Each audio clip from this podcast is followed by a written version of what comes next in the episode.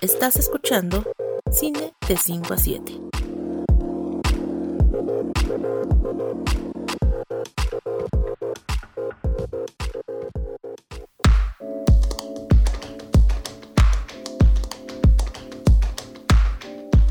Hola a todos, bienvenidos a Cine de 5 a 7 y también bienvenidos a un nuevo especial en esta ocasión en el que vamos a estar conversando sobre las 10 películas que están nominadas al premio Oscar en la categoría de Mejor Película.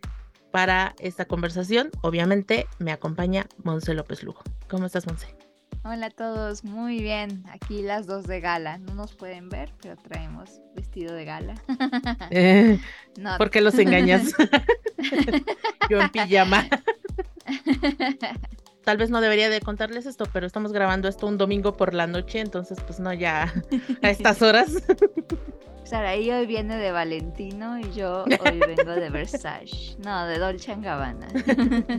Pero sin zapatillas porque yo no sé caminar con esas cosas. Pero bueno, ya, desviando la conversación a lo que debemos. Como ya les comentaba, vamos a estar hablando sobre las películas nominadas a Mejor Película en el Oscar de este año que yo no sé tú, Monse, pero como que en este año las películas nominadas siento que si bien hay un poco de todo, como que no hay algo que realmente emocione tanto, ¿no? Digo, habrá gente que podrá estar en desacuerdo conmigo por el hecho de que está nominada Everything Everywhere All at Once, pero fuera de esa película, la verdad es que no, no hay tantas cosas que de verdad hayan causado una pasión o que estén no sé, llamando demasiado la atención, ¿no? ¿Cómo lo ves tú? Sí, de acuerdo, pero creo que sí lo tomaría más personal. Sí. Creo que sí he visto tweets de gente de, oh, ahora están muy buenos.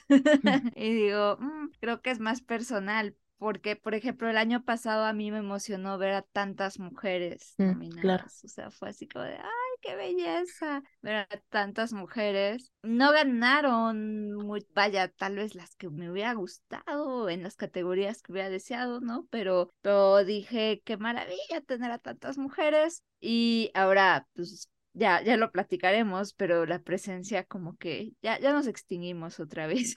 Se le olvidó al Oscar, ¿no? La presencia de las mujeres de un año para otro. ya pagué la cuota, volvamos a la normalidad. Pues, aquí no pasa nada. También... Ajá, exacto, pero también digo, bueno, ahí sí estoy sesgada y entiendo que para muchos al contrario fue como Creo que ahora, no sé tú, ahí, pero siento que las nominadas, especialmente hay películas muy eh, amigables para el público, no hay como tantas tan densas. Sí, sobre todo creo esto, ¿no? Que probablemente viene de esta idea de que el Oscar ha perdido el interés del público masivo desde hace muchos años.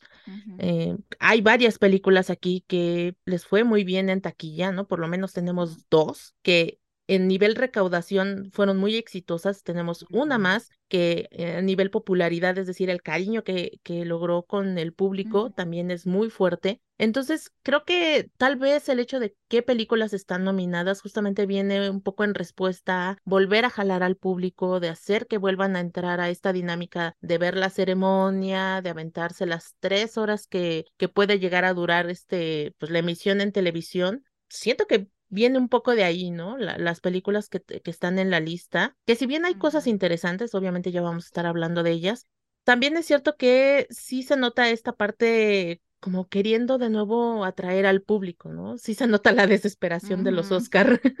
Sí, tal cual. Sí, sí huele a desesperación, pero bueno, pues creo que no entienden que tal vez si cortaran el formato o no sé, ya, ah, quién sabe. Sí, digo, a, menos que haya otra sorpresa como la del año pasado y terminen cacheteándose a alguien, que fue una cosa que nadie vio venir. Sí, no, pero, pero sí es como el, la, o sea, ¿cómo decirlo?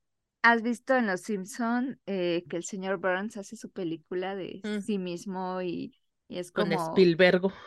Exactamente, y es de su vida y de él, y etcétera. Sí siento que es la ceremonia de los Óscares, que no entienden al público porque es todo el tiempo van a gloriarse a sí mismos, ¿no? Así de, oh, vean qué maravillosos somos y qué increíbles somos, y va a dedicar como todo un tributo durante 20 minutos, porque seguramente ustedes lo quieren porque somos tan maravillosos a nuestra propia industria, ¿no? Y yo así de, ¡ay, qué flojera! Y es cuando voy al baño y hago palomitas. claro, estos homenajes a, vean, nuestra historia del cine y básicamente son los mismos clips que repiten año con año. Sí. Ah. Que aparte también, digo, esto es una cosa que curiosamente este año con otras entregas de premios ya se está empezando como a abrir más el tema y que nosotras ya hemos mencionado por lo menos en el especial también de los Oscar que hicimos el año pasado sobre esta posibilidad de que transmitan sus ceremonias a través de plataformas. Bueno, ya hay premiaciones que lo empezaron a hacer, ¿no? Digo, tan solo el, los premios SAG, que es el sindicato de actores, dijeron, va para Netflix, ¿no? Este año fue a través de su canal de YouTube, el próximo año va a ser a través de la plataforma de, de Netflix, ya como tal desde la aplicación. Entonces eso está bastante interesante, ¿no? Y es curioso que sea mejor uno de los sindicatos y no el premio Oscar el que se esté aventando a vamos a hacer esto, ¿no? Creo que inevitablemente van a tener que hacerlo en algún momento porque ya no les queda de otra. Es que tienen un ego tan grande que, ay, o sea, ese es, su peor enemigo es eso, el ego.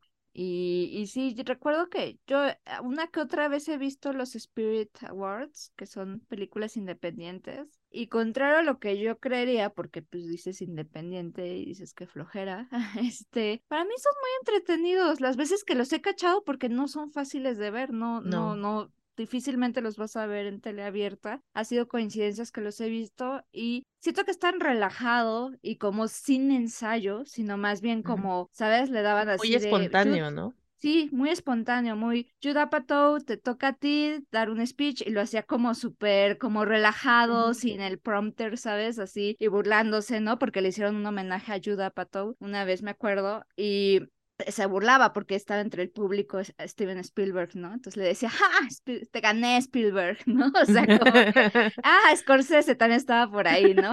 Ni modo, te gané, güey, ¿no? O sea, estaba, muy simpático y recuerdo que disfruté mucho esa premiación, a pesar de que no había visto muchas de las películas, porque era más difícil todavía eh, conseguirlas. Y creo que no, los Oscars como predigo, predigo a Austin Butler diciendo con su voz de Elvis, eh, los Óscares, no sé qué, algo como muy solemne, un speech así de, sabemos durante la historia que eh, Clark Gable, bla, bla, bla, o sea, ¿sabes? Así como de, ah, flojera. Oh, no, de nuevo.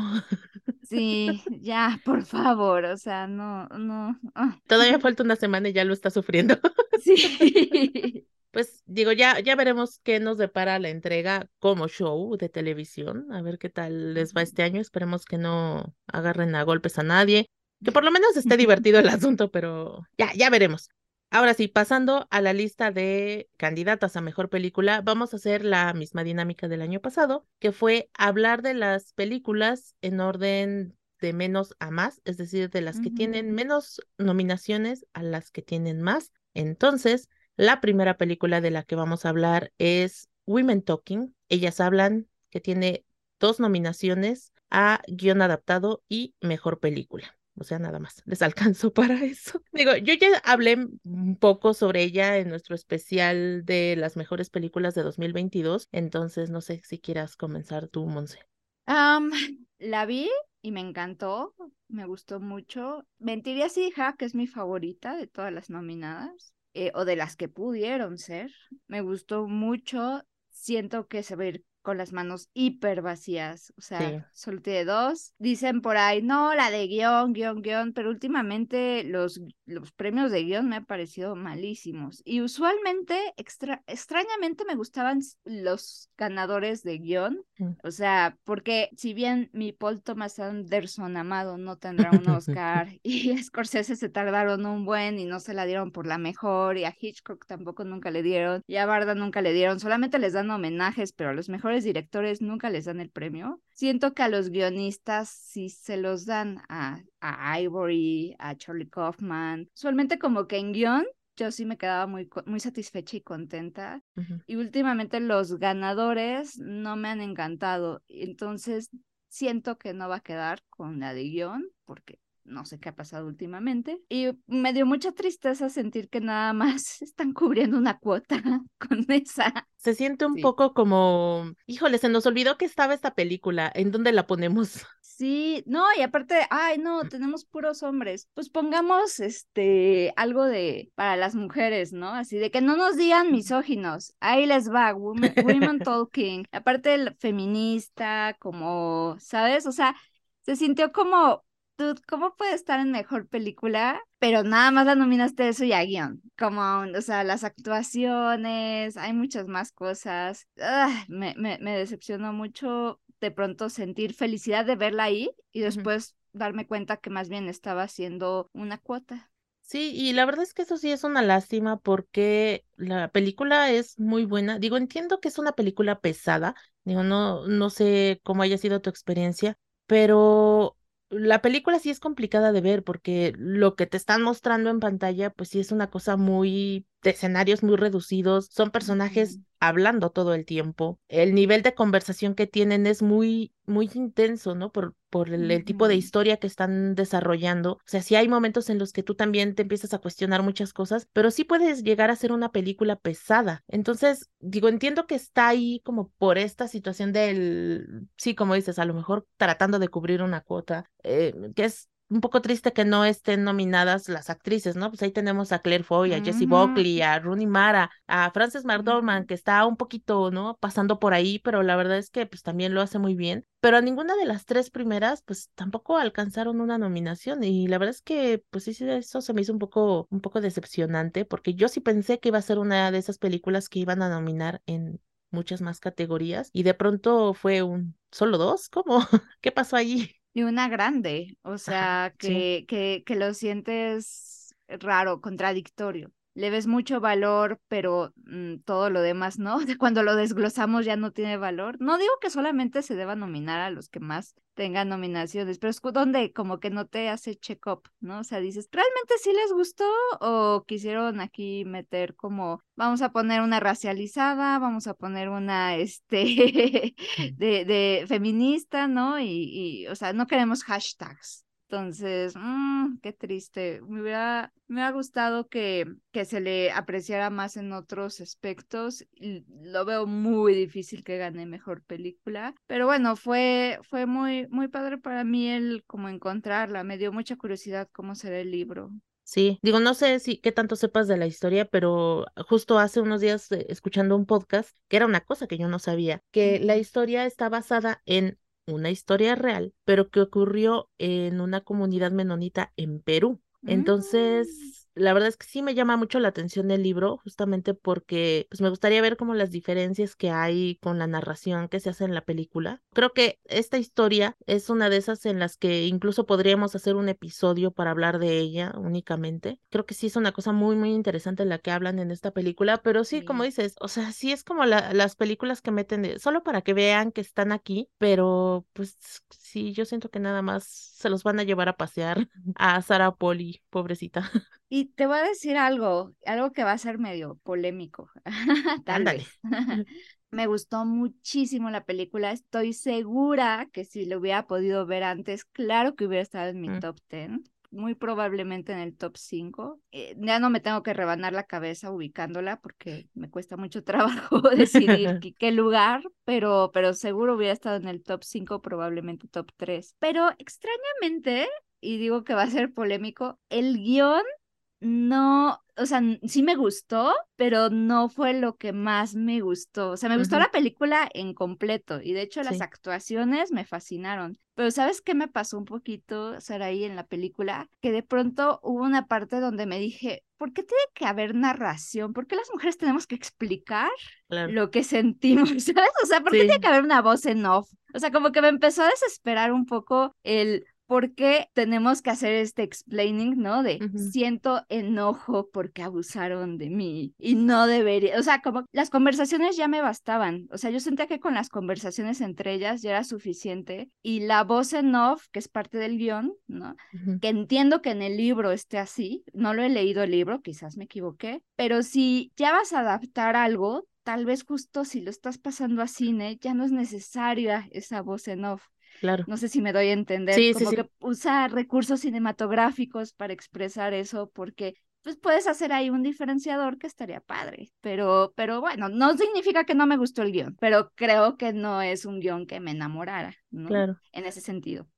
Sí, pues esto, ¿no? Sí será de las películas que pues están ahí nada más para rellenar las 10 opciones que tienen para votar, pero sí, la verdad es que tampoco creo que pase gran cosa con esta película, lo cual es una tristeza. Que por cierto, ahorita todavía hay funciones, al menos aquí en México, eh, está en el cine, si tienen oportunidad de verla, de verdad, háganlo, sí vale mucho la pena. De nuevo, es una película pesada, es una película un poco complicada, pero sí vale mucho la pena que, que se den una vuelta pasamos a la siguiente película que, híjole, yo ahí voy a hacer el oso de, que esa es la única de toda esta lista que no alcancé a ver, que es El Triángulo de la Tristeza, que tiene tres nominaciones a guion original, a director para Rubén Oslon y a mejor película. ¿Por qué no la vi? Bueno, aquí en México se estrenó hace un par de semanas, si no mal recuerdo, pero las funciones estaban muy limitadas a estos cines independientes o a la cineteca y la verdad es que las funciones se me complicaban mucho por los horarios y por las distancias. Entonces, pues dije, bueno, pues se me hace que no voy a tener chance de verla. Y de repente me voy dando cuenta que este fin de semana se estrenó en Amazon Prime, pero yo muy torpemente perdí la contraseña de mi cuenta de Amazon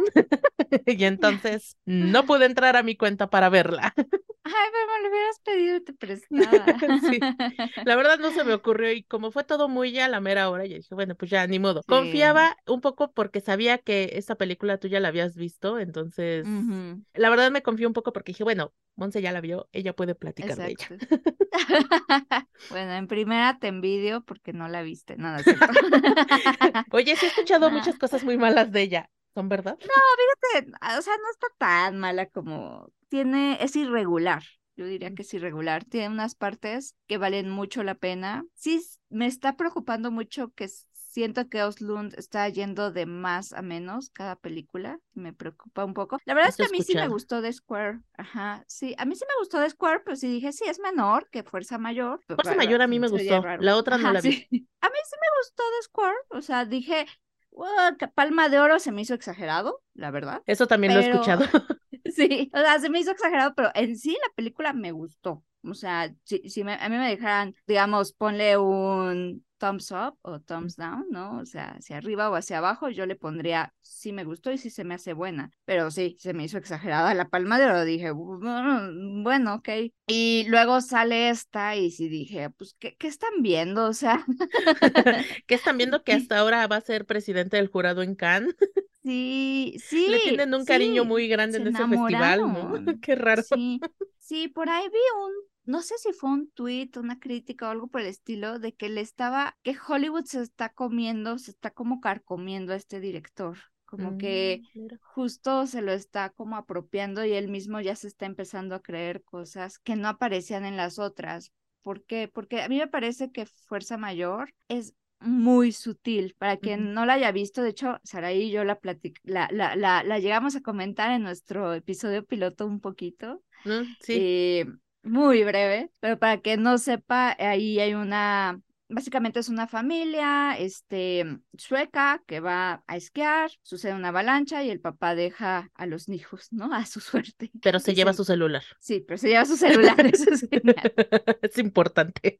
Es increíble. Entonces, eh, pues empieza a cuestionar esta parte de paternidad, de pues protector, de que él mismo niega lo que ocurrió, ¿no? Porque según él no pasó eso y le presentan evidencia y él lo niega. Yo me acuerdo que cuando, antes de que sucediera la avalancha, yo mientras estaba viendo la película, me acuerdo que me empecé a enojar por lo hermosa que era esa familia, mm. con sus uniformes, como de esquí, era, era muy sutil y yo no, yo no me había dado cuenta que era adrede que yo me enojara. De hecho, yo pensé, no sabía de qué iba a tratar y yo pensé, creo que accidentalmente me estoy empezando a molestar con esta familia de tan hermosos y perfectos y no ricos, pero sí acomodados, que son tan europeos, primer mundo. ¿Qué dices? La perfección lastima mis ojos. Sí, sí, exacto. que dices, ay, ¿no? O sea, te, da cierta envidia, ¿no? Entonces sí me di cuenta que despertaba cierta envidia en mí, cierto enojo hacia esa familia. Y cuando sucede esto me voy dando cuenta que era adrede, era un recurso para que vieras, no son tan perfectos como, como parece. Y aquí en Triangle of Sadness, ¿no? El triángulo de la tristeza, me parece muy telegrafiado. Es muy mm. como, esto es la pobreza, esta es la riqueza, esto es el capitalismo, todo muy, muy con una conversación a muchas personas, y esto puede evitar que sea spoiler, pero existe una parte donde cierto barco se está uniendo a muchas personas les, encanta esa parte porque justo hay como un debate ahí capitalismo, socialismo entre dos personajes mientras se hunde el barco. A muchos les encantó, es la parte que más se rieron, es la parte que siempre he escuchado que como que a más gente le agradó, a mí no tanto. O sea, de nuevo dije, o sea, siento que agarraron eh, párrafos de mis libros de, de, texto y, los empiezan a conversar. Sí, porque Marx dijo esto. Ah, sí, pero ¿por qué? ¿No? Entonces, entonces empiezan a decir como un montón de cosas que es como de historia. Ah, no, me, no me encantó. O sea, como que de nuevo, recursos cinematográficos, por favor. O sea, porque tienen que mostrar todo. Pero tiene sus momentitos de brillo. O sea, sí hay momentitos donde, sin, sin decir demasiado, el inicio me gustó, creo que demuestra cosas que ya tenemos normalizadas, que son en realidad elitistas y que son de nuestro día a día, desde campañas publicitarias hasta el, tradicional pagar la cuenta. Y luego se olvida, ¿no? Y ya se vuelve todo un circo. Y aquí sin decir ningún spoiler tampoco, pero el final no me desagradó tanto. O sea, creo que ah, o sea, esa, era algo ya visto, no se me hizo innovador, pero me pareció que, que sí te, te pone un poquito como en esta situación de ponerte a pensar yo qué haría. Sin embargo, sí está bien blanco y negro, o sea, sí es mm. como los pobres, los ricos, y está desde, creo que lo que me gustaba de Fuerza Mayor es que justo donde él se ubica cuando hace esta crítica es desde el privilegio, criticando su propio privilegio, y aquí en esta intenta ponerse más bien del otro lado cosa que Oslund no tiene. Sorry, que no conoce, ¿no? ¿no? No, exactamente. Naciste en Suecia. En Suecia te pagan por ir a la universidad. Deja tú que no la pagas la universidad. Te pagan un sueldo por ir a la universidad. O sea. Ay, Latinoamérica, me dueles. Sí, exacto. Más allá de que sea gratuita, no, te pagan por estudiar. Y esto lo sé por una amiga que vivió ahí y que sí me decía, es que es otro universo, ¿no? Entonces, al mismo tiempo como que, pues es, no, no hables de lo que no conoces please. Qué complicado, ¿eh? Y justo he leído eso un poco, digo, la verdad es que me daba curiosidad ver la película, sobre todo por estas críticas que se le han hecho, ¿no? Hasta la fecha creo que yo no he leído una crítica de alguien que le haya gustado la película, por lo menos no de este lado, es decir, eh, no. críticos que escriban en español, ¿no? Ajá, exacto que también te puede hablar un poco como de esta lección de por qué ha ganado los premios que ha ganado este director, pues siempre son premios más cargados hacia lo europeo, ¿no? Pues, de nuevo, tienen una visión del mundo completamente distinta, ¿no? Entonces sí me da mucha curiosidad la película, les digo, ya no la alcancé a ver, tampoco se me antojaba tanto, es decir, o sea, el tráiler me daba curiosidad por esta parte de las críticas, pero no se me antojaba tanto porque el tráiler como que no llegaba a convencerme del todo de decir, ay, esto puede ser interesante, no sé. Tenía como una situación rara con esa película. Sí, eso creo que me pusiste a pensar. Es una película con miopía, ¿sabes? Ah, si la pudiera escribir sería una película con miopía, ¿no? O sea, yo recuerdo que cuando yo creía que eh, no era buena en matemáticas y un día me di cuenta que más bien necesitaba lentes. y entonces ya con lentes, pues suena muy tonto, pero a muchos les pasa. Y ya dije, ah, sí, ya entendía todas las operaciones del pizarrón. Me parece que así es esta película. O sea, los europeos premiando a los europeos y diciendo qué bien habla de la pobreza y qué bien habla de la de, la social y económica. Y es como, dude, no, no tienes ni idea. No A ti no te sale. Sí, en general Latinoamérica no se ha expresado muy bien de esa, de esa película, Pero Estados Unidos y Europa, primeros mundos, les fascinó. esta película obviamente yo creo que también se ve con las manos vacías, ¿no? Ojalá. Ah. digo, porque le un poquito el humo. porque digo, de las de las tres categorías que tiene, pues guion original no creo que sea. No. Director, obviamente no hay forma. No. Mejor película, pues ni de chiste. No. Entonces, otro que va a ir a pasear nada más a la fiesta. Pues bueno, dejamos ahora sí ya el triángulo de la tristeza, que pues sí, como dice su nombre, tristemente, pues se va a ir triste. ya, chiste muy malo, adiós. Está bien, le ya mejor la película. pues ya vámonos con la que sigue, que es Avatar, El Camino del Agua, que tiene cuatro nominaciones en las categorías de efectos visuales, diseño de producción, sonido y mejor película. Ay, con esta película. Va a estar ahí. Yo nada más aclaro antes de que empieces. Yo no la pude, bueno, más bien, yo no la quise ver. Así la pude ver. Claro que tuve los recursos de todo tipo, pero quiero que se sepa algo, porque sí aprendí mucho este año. Que no me guste no significa que pida a la gente no verla, simplemente que es demasiado larga y estoy en una fase de mi vida donde tengo que pensar bien en qué usar mi tiempo y no lo quise usar en Avatar. Como bien diría uno de los personajes de una película que vamos a hablar más adelante, ya no tengo tiempo para estarme aburriendo. Exacto, totalmente. Perdónenme, de verdad que si, si, si algo me hubiera obligado un poco más, prometo que lo hago. No estoy cerrada jamás verla, o sea, no es como me voy a arrancar los ojos antes de verla. o... Antes, la verdad, debo confesarlo que mi ego sí dijo, nunca la voy a ver. Pero creo que, justo creo que ya lo había comentado en el programa, puse un tweet y mucha gente me contestó de por qué le había gustado esa película. Yo no puse en sí en el tweet que estuviera mala, solamente dije, pues que la verdad siento que su valor está en los efectos especiales, pero era un como desde ciento porque no la he visto, solo vi la uno y no me gustó. Pero creo que ah, ya entendí que más bien, pues sí, sería bueno que tarde o temprano me pongan en estas situaciones incómodas de, de pues ver cosas que no entran dentro de mis gustos y darle una oportunidad para tener un criterio. Entonces, no estoy cerrada a verla más adelante, solo ahorita estoy muy ocupada. Tengo mejores cosas que hacer. sí, o sea, la futura maternidad tiene sus bemoles entonces, pues, pues lo siento mucho, pero de uno a otro pongo más valor en el otro en mi tiempo. Ahorita. Dices, yo luego ya vemos. Tú dale, dale, dale. cuando salieron las nominaciones, yo puse un tweet que dije, hay dos películas que están nominadas que yo no tenía intenciones de ver y que terminé viendo. Una de ellas, Avatar. Sigo sin haber visto la primera, no me aventé a hacerlo, porque dije, o sea, e, en esta onda de las secuelas de tienes que ver la primera para entender la segunda, sinceramente yo no creo que sea necesario ver la primera para ver esta segunda parte, porque, o sea, la historia es tan básica, es tan sencilla, tan predecible, y por lo que entiendo de la primera película, es muy repetitiva. La, la virtud de Avatar está en cómo se ve. Pero creo que ese cómo se ve no es lo suficiente como para decir que esta película sea una buena película. En mi opinión no lo es. De hecho, es una película bastante mediocre, porque muchas cosas que podría hacer la película, es decir, como el desarrollo de personajes, el desarrollo del mundo que están tratando de construirte, en una segunda película, creo que ni siquiera llega a ser de un director que apenas está empezando su carrera. Me llama mucho la atención lo que está pasando con James Cameron porque está dedicando su vida y de verdad su vida y su tiempo a un proyecto que no tiene ni pies ni cabeza. Hace unos días me puse a ver un video ensayo que hay algunos eh, youtubers, sobre todo gente que le gusta mucho esta serie animada que se llama Avatar, si no mal recuerdo, creo que el, el nombre original es de las Airbender o una cosa así. Ahí sí, perdón.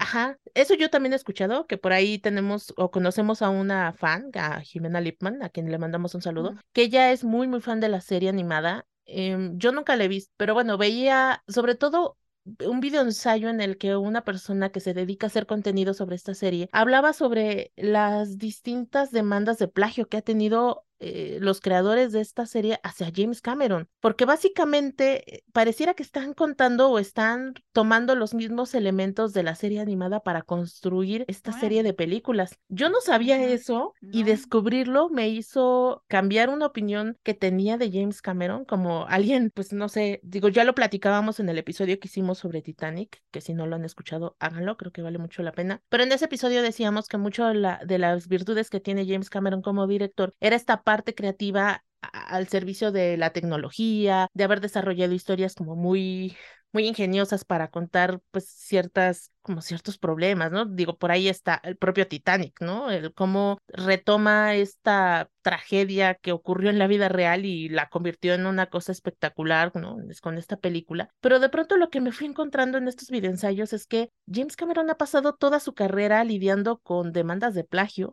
que la mayoría de ellas han sido acalladas a billetazos que de verdad, sí, que de verdad el tipo es un cretinazo de primera.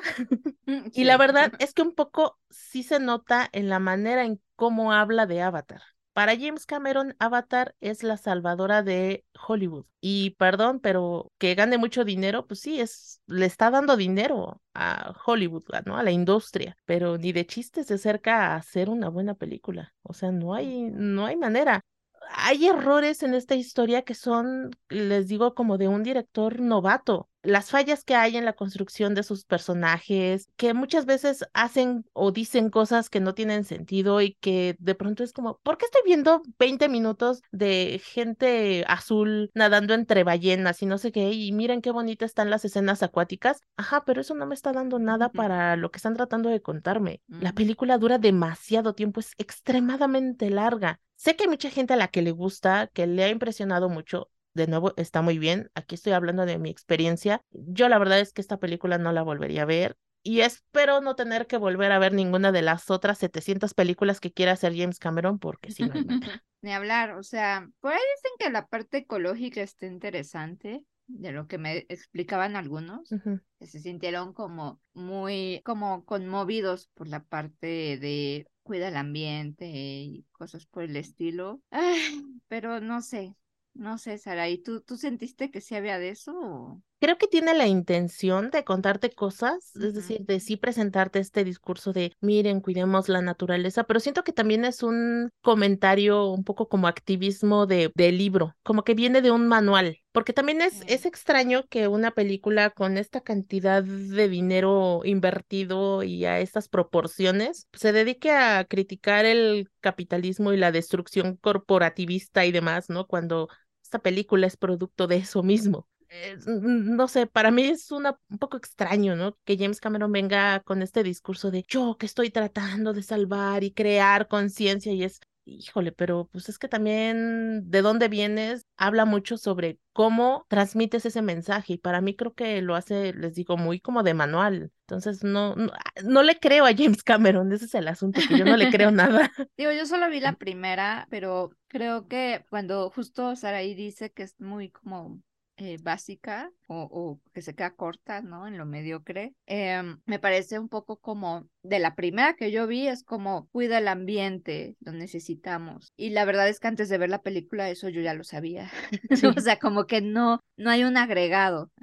Sí, y, esto, y aquí le siento que pasa lo mismo, ¿eh? Siento que pasa lo mismo. Sí, sí, justo. Y por ejemplo, hay una película que nada que ver, igual y me van a decir, ¿qué, qué onda contigo? Pero hay una película de George Clooney que se llama Michael Clayton nunca absolutamente sale de la naturaleza. De hecho, toda mm. la película es en edificios grises, gente hablando con traje y son demandas. Pero te pone esta cuestión de que cómo los fertilizantes en cierta forma nos están dañando y te dan datos que yo no sabía, ¿no? De cómo nuestras medicinas están destruyendo el planeta, pero al mismo tiempo no queremos quedarnos sin ellas, ¿no? Y cómo los fertilizantes sí están dañando, pero al mismo tiempo son los que ya son casi dueños y que al mismo tiempo tú estás comiéndotelos y los necesitas y cómo hay una mafia. Eso para mí como que sí fue un agregado, ¿no? De, hey, Monse, no es nada más como cuida el ambiente, ¿no? Sino es como, ya estás ahí y no sabes que todo el tiempo estás dañando al planeta y que ellos se están haciendo millonarios y que ellos hasta están beneficiándose de todas las nuevas enfermedades y de lo que son capaces de llegar, ¿no? Y todos desde demandas y etcétera. A mí me siento que me dejó más un impacto ecológico esa, donde no se ve ni una plantita en toda la película. Pero que sí dije, Ay, no, o sea, como que sí dije, creo que le voy a poner más atención al orgánico y aún así lo orgánico no garantiza que estás destruyendo al planeta, ¿no? Y a ti misma creo que eso me, me, impacta más que lo de Avatar que ya me dice, pues cuida la naturaleza, ¿no? Trátala bien. Y yo, pues sí, pero eso de Kinder ya me lo sabía. Sí, o sea, me hace pensar en, es este mensaje como muy simplista, ¿no? De, ve qué bonito es la naturaleza y los paisajes, hay que cuidarlos para que sigan siendo bonitos. Ah, no sé, es como, ¿en serio, James Cameron?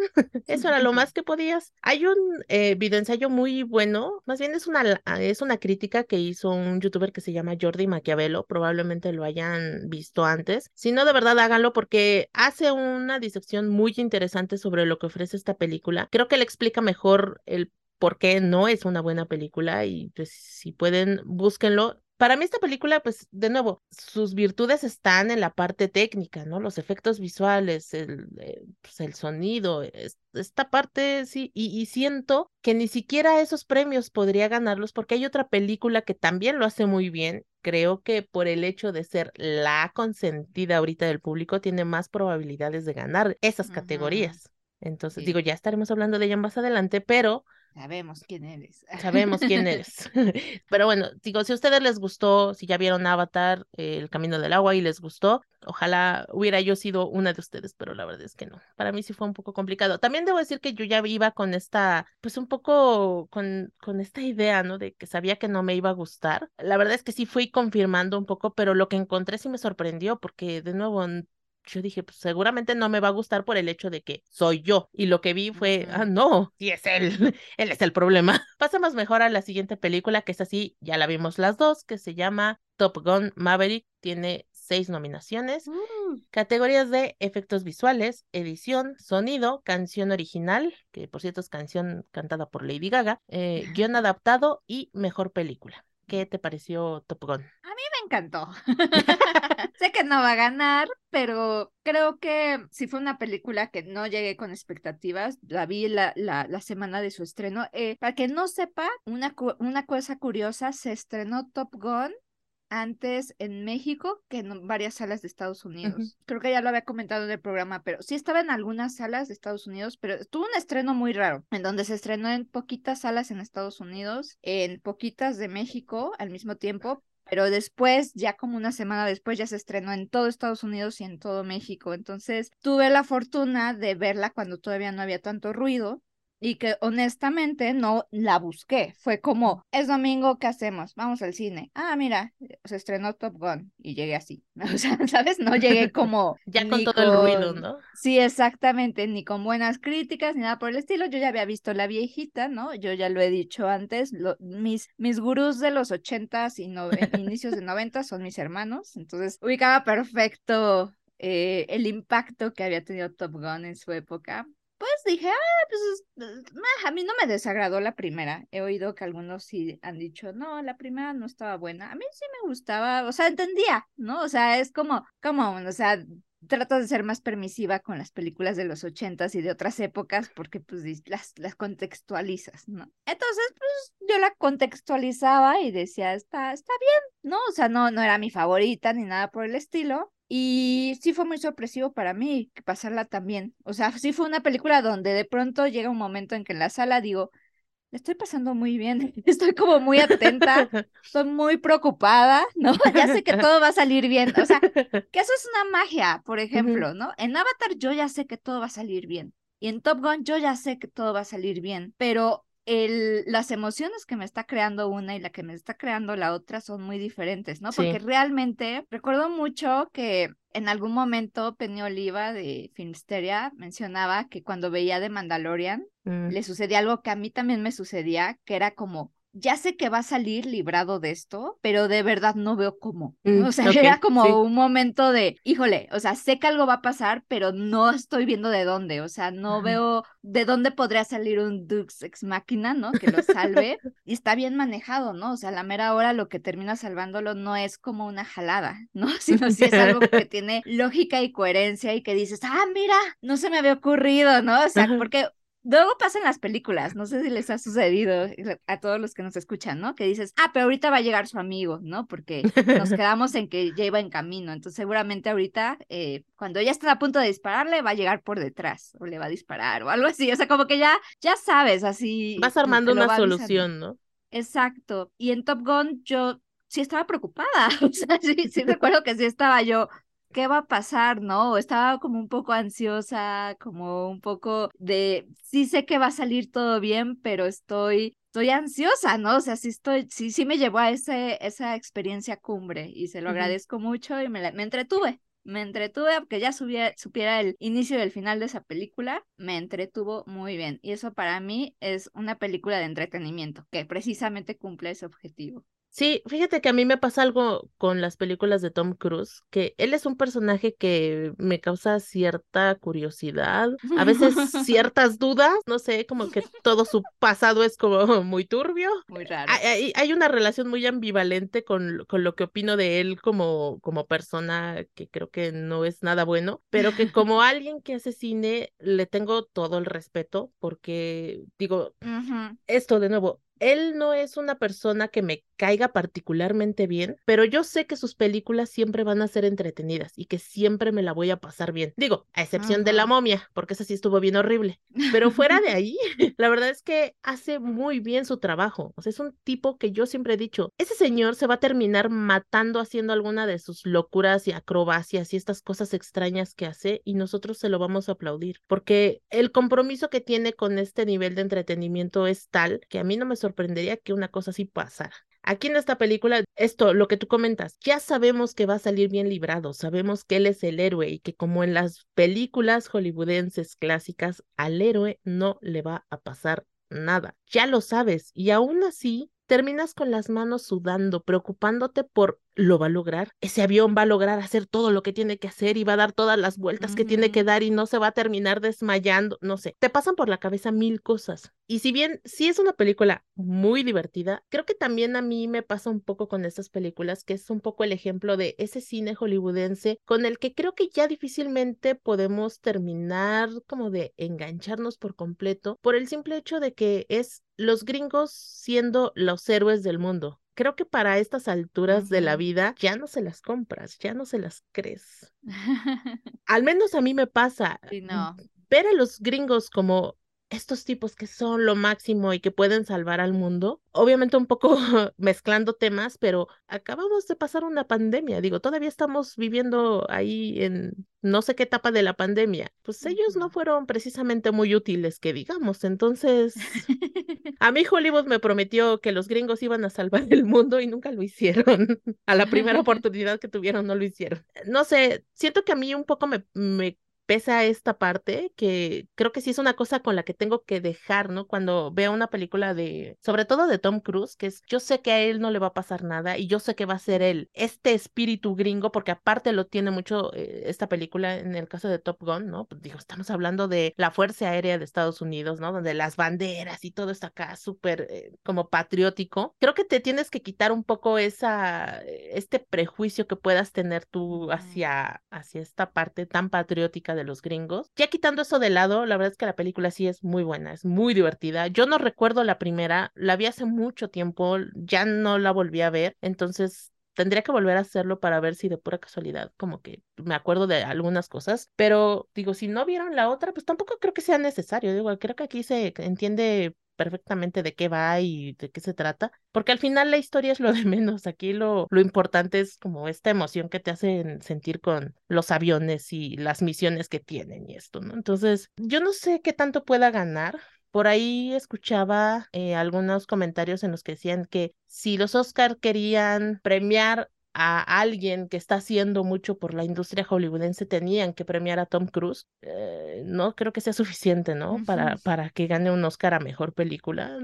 digo, no, no, no creo que pase eso. O sea, eh, como dices, eh, Tom Cruise en realidad ya es grande, ¿no? O sea, justo estoy más de acuerdo con la palma honorífica que le dieron en Cannes que con el premio que le dieron a el Triángulo de la Tristeza, ¿sabes? O sea, sí.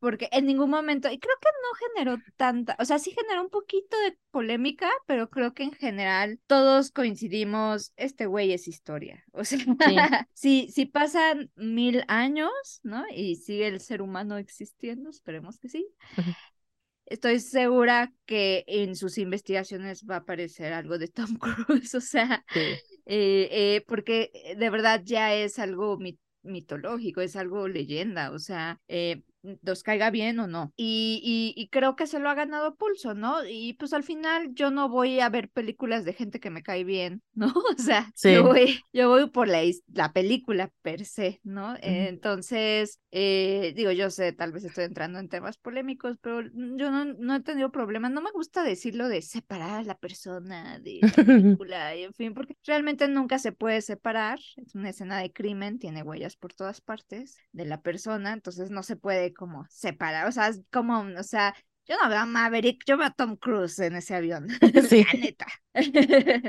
Pero em, creo que es más complejo que eso y, y, creo que también está bien dirigida, siendo muy honestos, o sea, no es como el guion más intelectual del mundo, pero sí me llevaba a situaciones donde decía, ok, Tom Cruise sí puede salir de esta, pero me siento en este momento en el lugar de Tom Cruise manejando el avión y yo no puedo salir de esta. No. yo no sé qué haría. Yo ya me hubiera estampado con algo. Exactamente, ¿cuáles botones aprieto, no? Y él como que ya con su ingeniería aeronáutica decía, esto, ¿no? Y ya como que sacaba ahí la fórmula porque él sí lo sabía, Maverick, pero yo, Monse, que iba en el avión, en su personaje, yo decía, ya nos vamos a morir. ya nos cargó el payaso. Sí, ya nos cargó el payaso porque yo voy manejando. Creo que es buena dirección. No, no va a decir, uy, increíble, ya danle el Oscar. No, pero, sí es, alguien, sí, y es alguien que entiende perfectamente lo que está haciendo, ¿no? Llevar a la gente a una sala de cine, lo hizo y lo hizo muy bien, ¿no? Y entiende perfectamente su negocio, ¿no? Creo que eso es muy claro. Eso fue Top Gun Maverick. También eh, no sé qué tantos premios pudiera ganar, pero en una de esas anda sorprendiendo. En, en, lo de audio, eh, sonido, sobre todo. Sí, podría ser. La siguiente película es una de mis películas favoritas de esta lista. De verdad no saben lo mucho que me gustó. Es Tar. Tiene seis nominaciones. Las categorías en las que está esta película son edición, cinematografía, guion original, actriz principal para Kate Blanchett, director para Todd Field y mejor película. Qué pedazo de película, la verdad es que wow. Wow por todos lados, de verdad, por todos lados. Sí, yo creo que Todd Field es un genio, pero no solamente un genio por sus películas, sino es un genio por meter temas tan complicados y que a Hollywood le gusten. Alguien tan purista y tan, tan binario, como decía yo, en cuanto a el bien y el mal. Si Hollywood fuera una persona, sería panista. Sí, increíble. Sí, pues, ajá, o sea, eh, porque repito, o sea, les recomiendo mucho a las personas que vean Little Children, que creo que está en Netflix o no recuerdo dónde. Y, y yo decía, no, o sea, yo lo conocí esa película porque estaba nominada al Oscar y dije, ah, está nominada al Oscar, voy a verla. Y cuando vi que era una película que buscaba que tú sintieras empatía hacia un pedófilo, yo dije, ¿cómo se coló esto a los Oscars a mejor película? No ganó, no ganó nada, se fue todo vacío, ¿no? Pero me acuerdo que Kate Winslet estuvo nominada, estuvieron nominados varios actores, el secundario creo que, mm, no me acuerdo si, si, le, si, si ganó, no, no, no creo. Pero la cosa es, dije, qué genio este güey para saber cómo ponerle cosas incómodas a Hollywood y que Hollywood sí las aprecie. Porque digo, ahí está, ahí está la cosa. Yo creo que también le reconozco, por ejemplo, a Parasite, que también en su momento fue como supo cómo, cómo venderse. Y a veces las películas, ese es el problema que Sara y yo le hemos dicho, ¿no? Es que esta película es muy valiosa, pero cuesta trabajo. Tienes que dar tu partecita, tu grano de arena para acercarte. Me parece increíble cómo Todd Field logra, logra esto. Sé que aún así ha habido indignación, críticas, gente en contra que la ha odiado. Y lo más increíble es porque me parece que es como por cómo la entienden, o sea, porque la película no toma una ruta exacta, sino dice, esta es la historia de alguien abusivo, punto. No dice, esta es una historia de alguien abusivo que es malo. No, esto es la historia de alguien abusivo que vamos a defender. No, no, te dice, es la historia de alguien abusivo, punto. Y la gente es como de, pero nos está pidiendo, lo está defendiendo y casi, casi como que lo repliquemos, ¿no? y, y porque una mujer y en fin. Pero eso está increíble porque al mismo tiempo no me parece un fallo, sino que me parece un éxito que suceda eso con la gente, porque entonces genera mucha conversación esta película y uff, eso es buenísimo que ahí creo que es este tipo de películas en las que lo que tú entiendes habla más de ti que de la película. totalmente. Yo tenía ya altas expectativas porque mucha gente a la que respeto le había gustado la película, entonces yo sí iba con muchas expectativas y de qué voy a ver. Y cuando la empecé a ver fue, órale, no me esperaba esto, especialmente que hablará de un tema, uno súper actual, que es este asunto de la cancelación, que nosotras ya lo hemos mencionado en varios programas, por ahí tenemos un episodio en el que hablamos justamente de esto con el caso de, de Woody Allen, ¿no? Si no han escuchado ese episodio, pues pueden hacerlo. Y es interesante cómo, cómo Todd Field te cuenta esta historia sin necesidad de mostrar una postura, porque en realidad no lo está haciendo. Simplemente te está poniendo los hechos, las cosas que están pasando, ¿no? Es decir, te pone ahí al personaje, te dice lo que, lo que ha hecho, de pronto sí es un poco medio ambiguo, de pronto no, de pronto no sabes si, si te está omitiendo información o no, pero creo que también es adrede para que tú justamente hagas estas conexiones y vayas tomando un camino a si vas a defender o no al personaje, lo cual creo que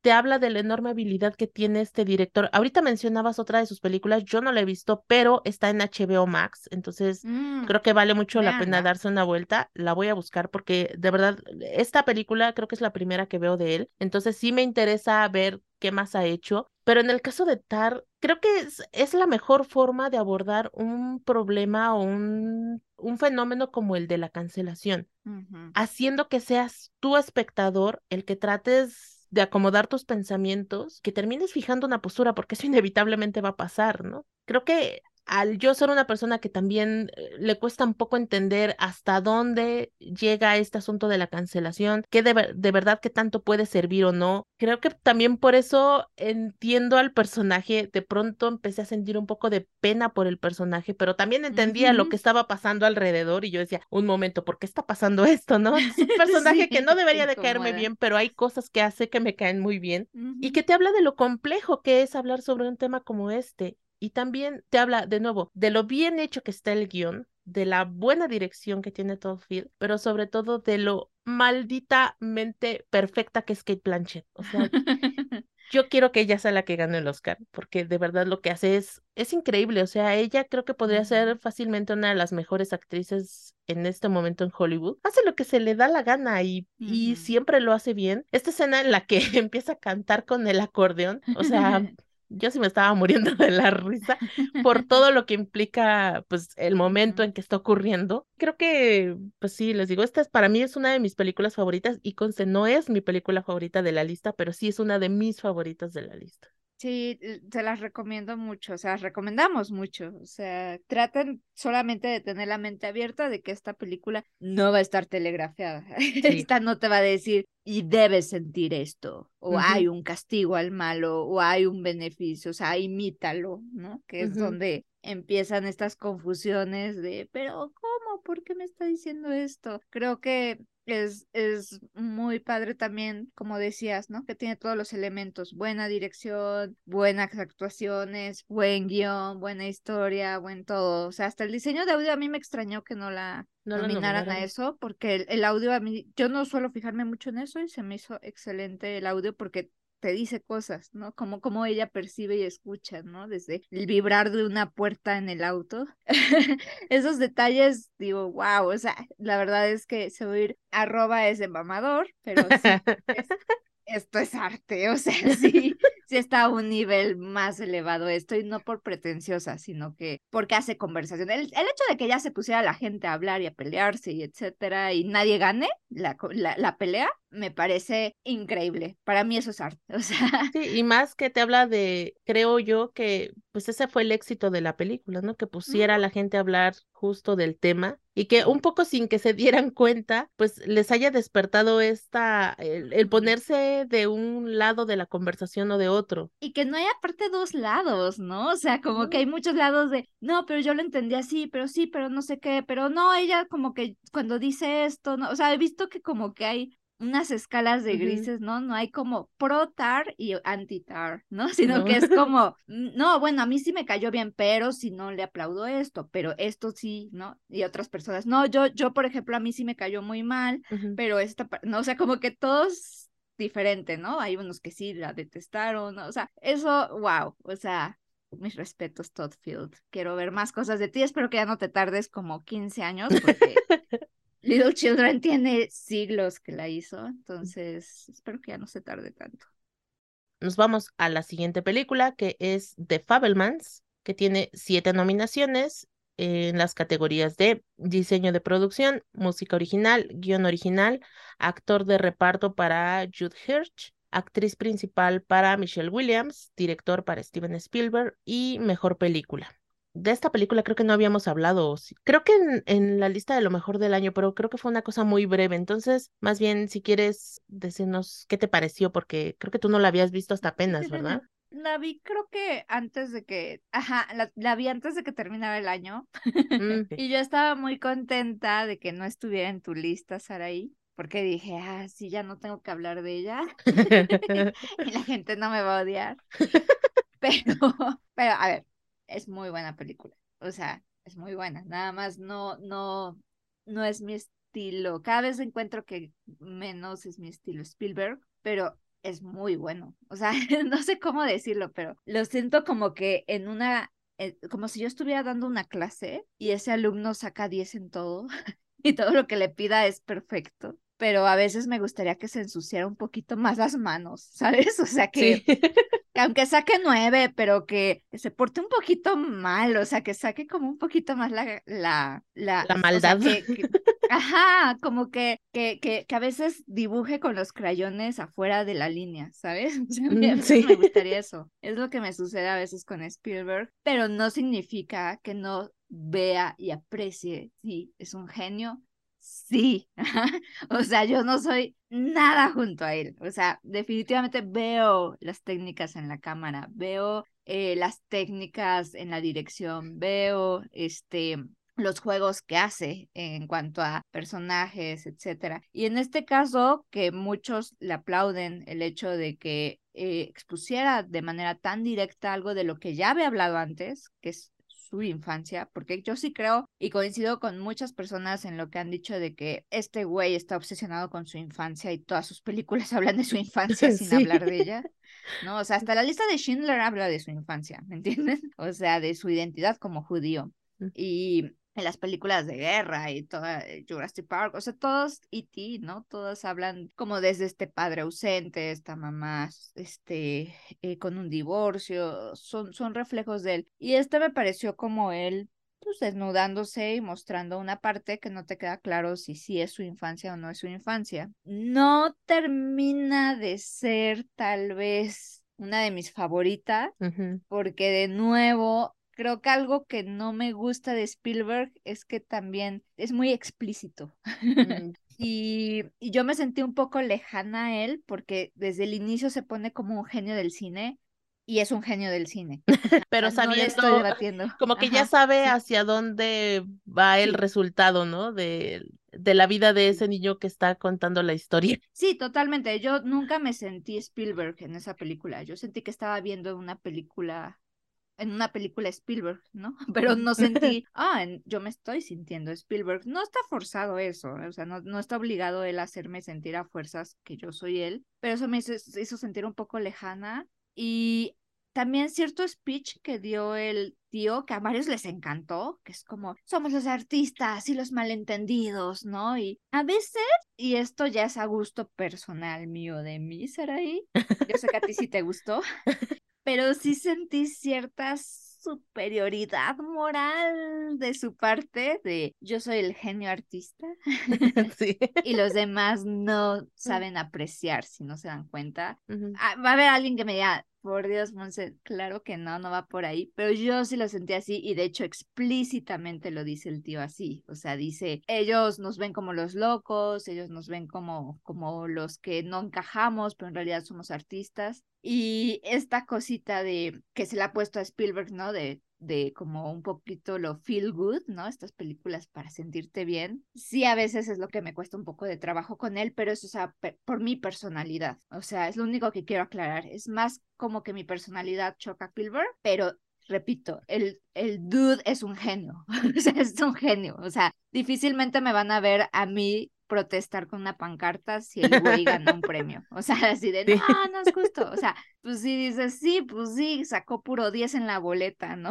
Nada más como que, ah, pues no sé. O sea, creo que me interesan más algunos que, que se equivocan, pero se arriesgan un poquito de formas diferentes. Eh, de una forma que tal vez la siento más segura, no sé. Sí, sí, siento que tal vez con Spielberg lo que pasa es que nunca lo hemos visto mancharse las manos.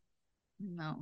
O sea, creo que tal vez la crítica hacia él vaya por ahí, ¿no? Digo, a, mí eh, creo que es uno de esos directores que tiene un montón de películas que me gustan mucho. Digo, de entrada, Spielberg de en buena medida es pues la infancia cinéfila de un montón de personas, yo incluida, ¿no? De las películas de que recuerdo haber visto de niña, una de las que tengo mayor como apego y que le tengo mucho cariño, pues es por ejemplo Parque Jurásico, que vi pues cuando estaba súper chiquita. Entonces, pues es un tipo al que yo he visto a lo largo de toda mi vida. Y, y sí, o sea, yo pues estoy contigo en esta idea de que a veces pareciera que va a lo seguro sabiendo que va a hacer sentir bien al público, ¿no? Que no necesariamente pues te va a contar algo que esté fuera de sus propios límites, como que él conoce muy bien cuáles son sus límites y sabe hasta dónde llegar precisamente para cuidarlos. Eh, haciendo un poco memoria de la lista de lo mejor del año, sí la incluí en, en mi top del 2022, pero la puse en octavo lugar, o sea, no hablamos de ella porque en aquella ocasión hablamos de las siete mejores y ya no alcanzó a entrar.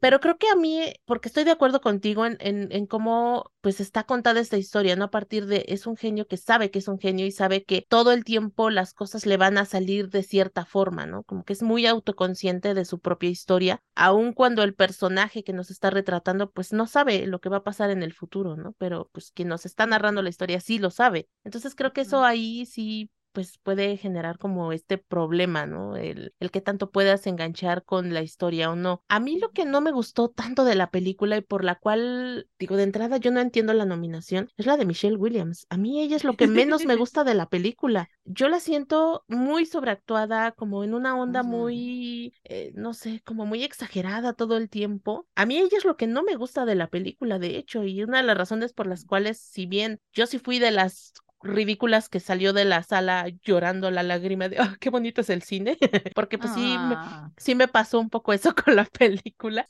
pero ah, también al mismo tiempo yo decía, híjole, Michelle Williams, ahora sí, ¿qué te pasó, Ana? Porque si no, a mí les digo, eso fue la que menos me gustó. Y a mí me parece buena actriz. O sea, creo que, creo que incluso eh, fue un punto ciego de Spielberg. O sea, no digo que sea culpa de él, también creo que es responsabilidad de ella, pero, pero creo que nos la trata de poner, que fue lo que me pasó, como muy, véanla, enamórense de ella, ¿no?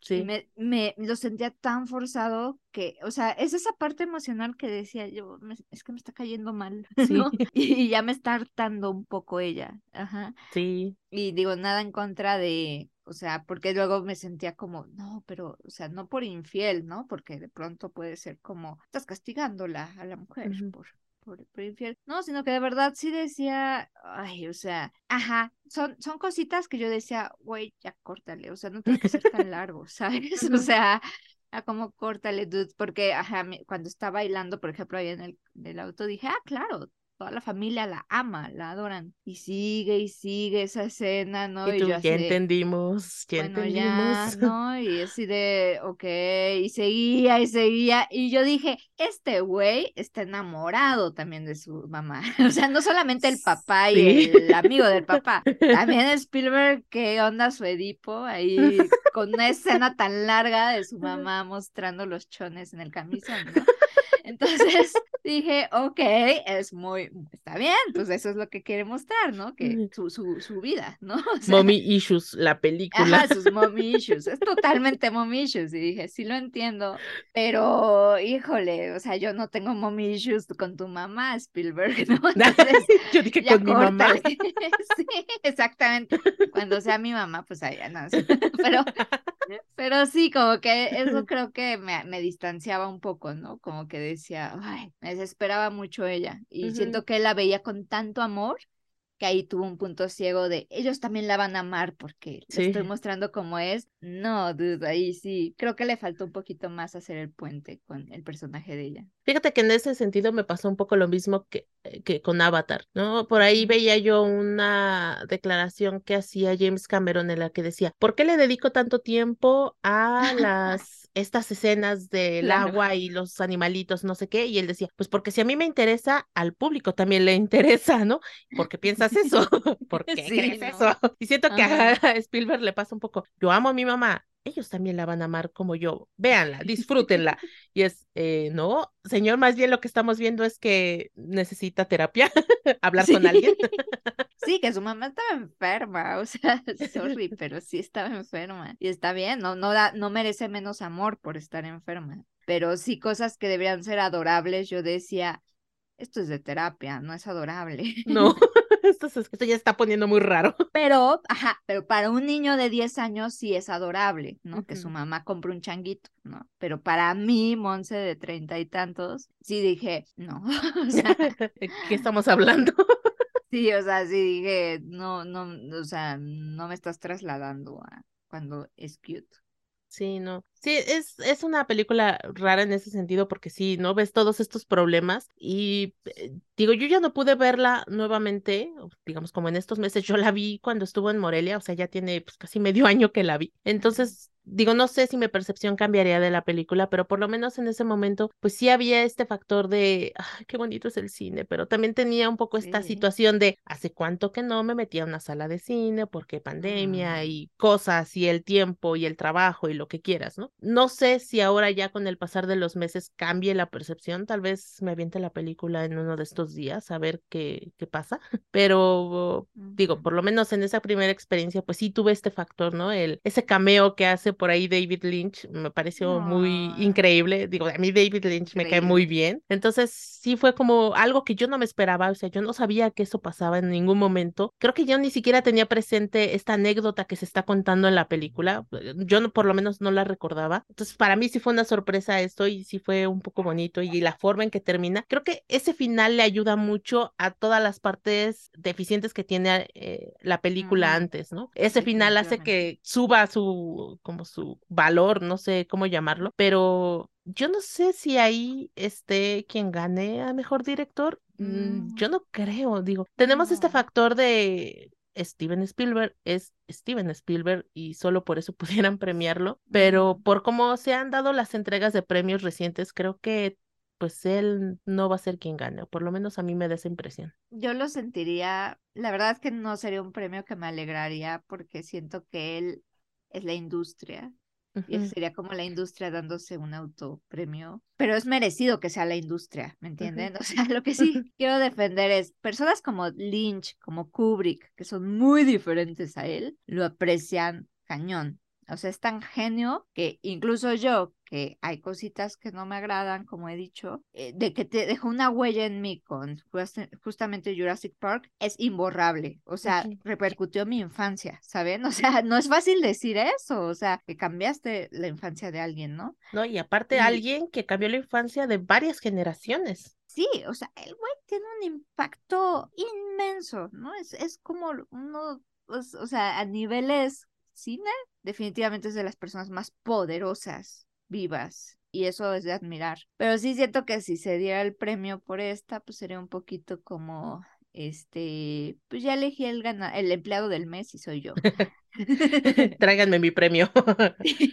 Entonces, yo creo que ni él mismo lo ha de desear. O sea, creo que él ya está en una situación tan cómoda que para él ganar premios ya es como, meh. Sí, yo creo que también a él es, no es tanto como que diga, uy, sí, denme el premio, ¿no? Yo creo que ya está como más allá de eso, ¿no? Que sí, eso se lo reconozco, ¿eh? Creo que, o sea, cosas que reconozco mucho de Spielberg es que a mí me parece que no hace películas para ganar premios. Es de los pocos que puedo decir, no hizo esta película pensando, me va a dar estos Óscares. Yo creo que más bien él hace cosas porque se sabe bueno, le gusta, le apasiona y, no sé, le hace sentir bien. Eso sí, se lo reconozco totalmente. Sí, pues a ver qué tal le va esta película. Les digo, tiene, em, tiene siete nominaciones, pues a ver con cuántas logra quedarse. Y pues ahora sí pasamos a la siguiente que es Elvis, que tiene ocho nominaciones en las categorías de maquillaje y peinado, diseño de producción, edición, sonido, cinematografía, vestuario, actor principal para Austin Butler y mejor película. Al principio yo les decía que había dos películas que yo no tenía intenciones de ver. Una fue Avatar y la otra Elvis. Si bien creo que es una película, como tú muy bien la, la definiste en su momento, como muy churrigueresca, me la pasé bastante bien con la película. Hasta yo me sorprendí de que me divirtiera tanto la película. Aún así, yo no siento que sea para tanto. No, no, yo la puse en mis peores del año, pero porque también, o sea, he de decir, el año pasado no fue tan malo lo que vi. O sea, afortunadamente. Había que cubrir con algo. Sí, sí, sí, sí, pero yo más que nada por lo que me guié, que era lo que mencionábamos, es porque no, la, no me la pasé bien. O sea, para mí fue como, ya quiero que acabe. O sea, sí me acuerdo que yo estaba así de, ya, ya, por favor, o sea, ya, que no, no sigas más, ¿no? Ya basta. Em, ajá, pero, pero, pues, o sea, no, vaya, sí se me hizo exagerada la nominación. Sí he de decir, o sea, otra vez entrando tal vez en lo que son polémicas. Bohemian Rhapsody también se me hizo como, ¿qué haces ahí? Pero sí siento que tanto Elvis como Bohemian Rhapsody no me generan mucho enojo, ¿sabes? O sea, mm. no me generan un ¿cómo están ahí? ¿No? O sea, sí dije, o sea, sí me lo, lo, de mejor actor no lo entiendo, estoy ahí sí, hasta, hasta dudo un poco. Eh, yo no sé, pero en las Olimpiadas, cuando son los clavados, yo soy muy mal apreciándolos, porque de pronto digo, ay, qué buen clavado, y veo que lo reprueban, y de pronto digo, ay, qué mal salió ese clavado, y resulta Puro 10. sí. Entonces, por más que me han explicado y me fijo en los pies y no sé qué, me he dado cuenta que en clavados, en las Olimpiadas, nomás no doy una, entonces mejor espero el resultado. Así me siento con esas dos películas, porque de verdad yo digo, qué actuaciones tan malas, y todo el mundo es como, están increíbles, sí. y digo, o sea, estoy loca, yo que vi, este, no sé qué me pasó, pero de verdad no lo veo, no lo veo por ninguna parte. O sea, se me hace imitación y hasta se me hace imitación exagerada, donde siento que fui a un restaurante y un imitador de Elvis y un imitador de Eddie Mercury intencionalmente exagerados están dando show en el restaurante. Sorry, pero así me siento. Pero no sé, todo el entorno me dice si son buenos, entonces ya ahí pierdo mi autoconfianza de tal vez yo estoy ciega y viendo malos clavados, no lo sé, pero pues no me molesta tanto, ¿eh? O sea, nada más si yo no la pasé bien, la, la verdad. Qué bueno que sí la pasaras bien. Sí, digo, yo tenía un poco esta idea de, de, que la película no estaba tan buena por lo que habías platicado de ella. Entonces iba yo un poco predispuesta, pues a lo mejor tampoco me la voy a pasar bien porque, de nuevo,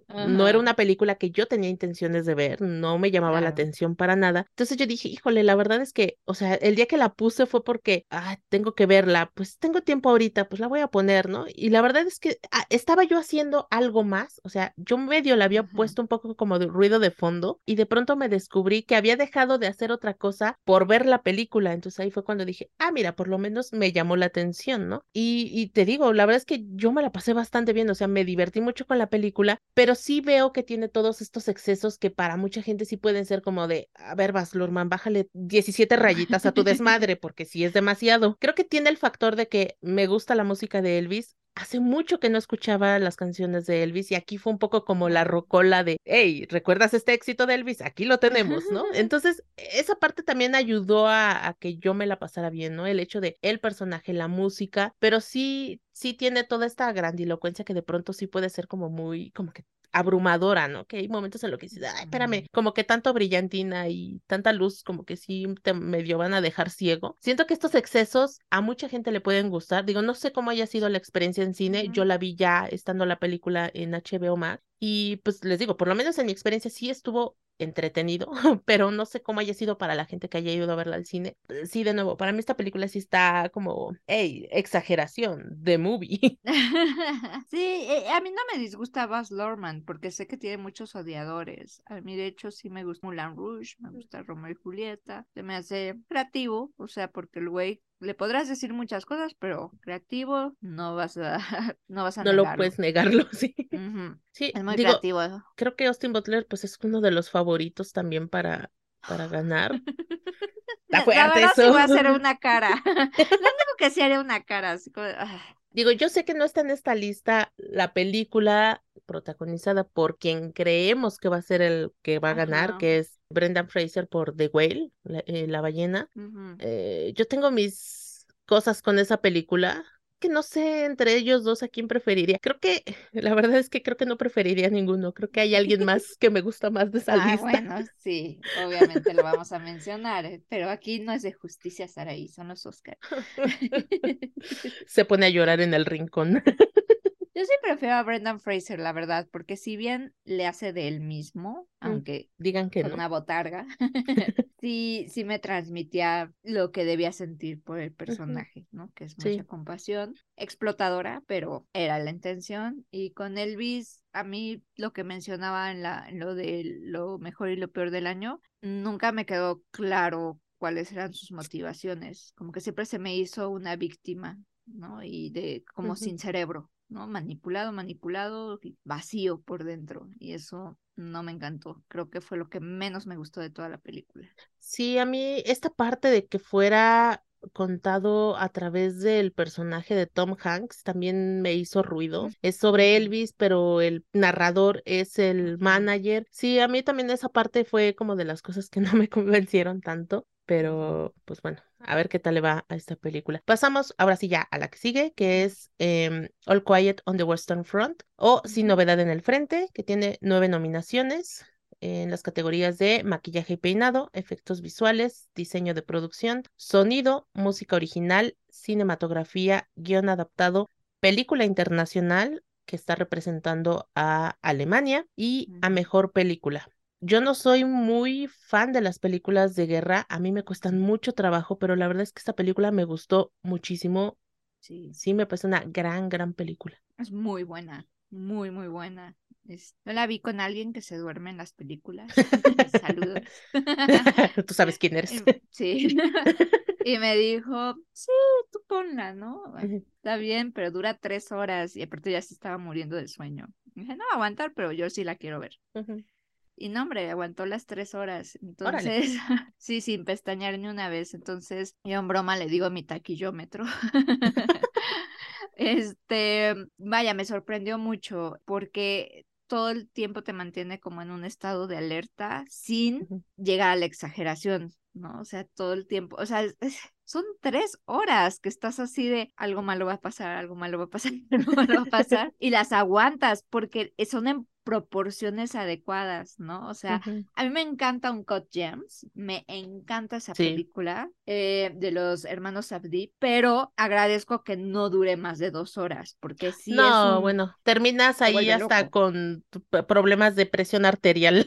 Sí, sí, o sea, es demasiado, es demasiado, ¿no? Si dices, Dios mío, le estoy pasando increíble, pero ya también quiero que acabe, ¿no? Porque me estoy poniendo muy mal del estrés que me está manejando esta película. Y esta es larguísima y las proporciones de estrés que son constantes durante todas las tres horas que dura están muy adecuadas. En ningún momento me sentí como desgastada, sentí como he estado todo el tiempo muy ansiosa, pero en porciones justas y aún así las cosas que ves son espantosas, Saraí, ¿no? O sea, porque no está nada censurado de una manera amigable. No. Y te habla de la degradación, ¿no? Pero, pero, de nuevo, sin explicar nada.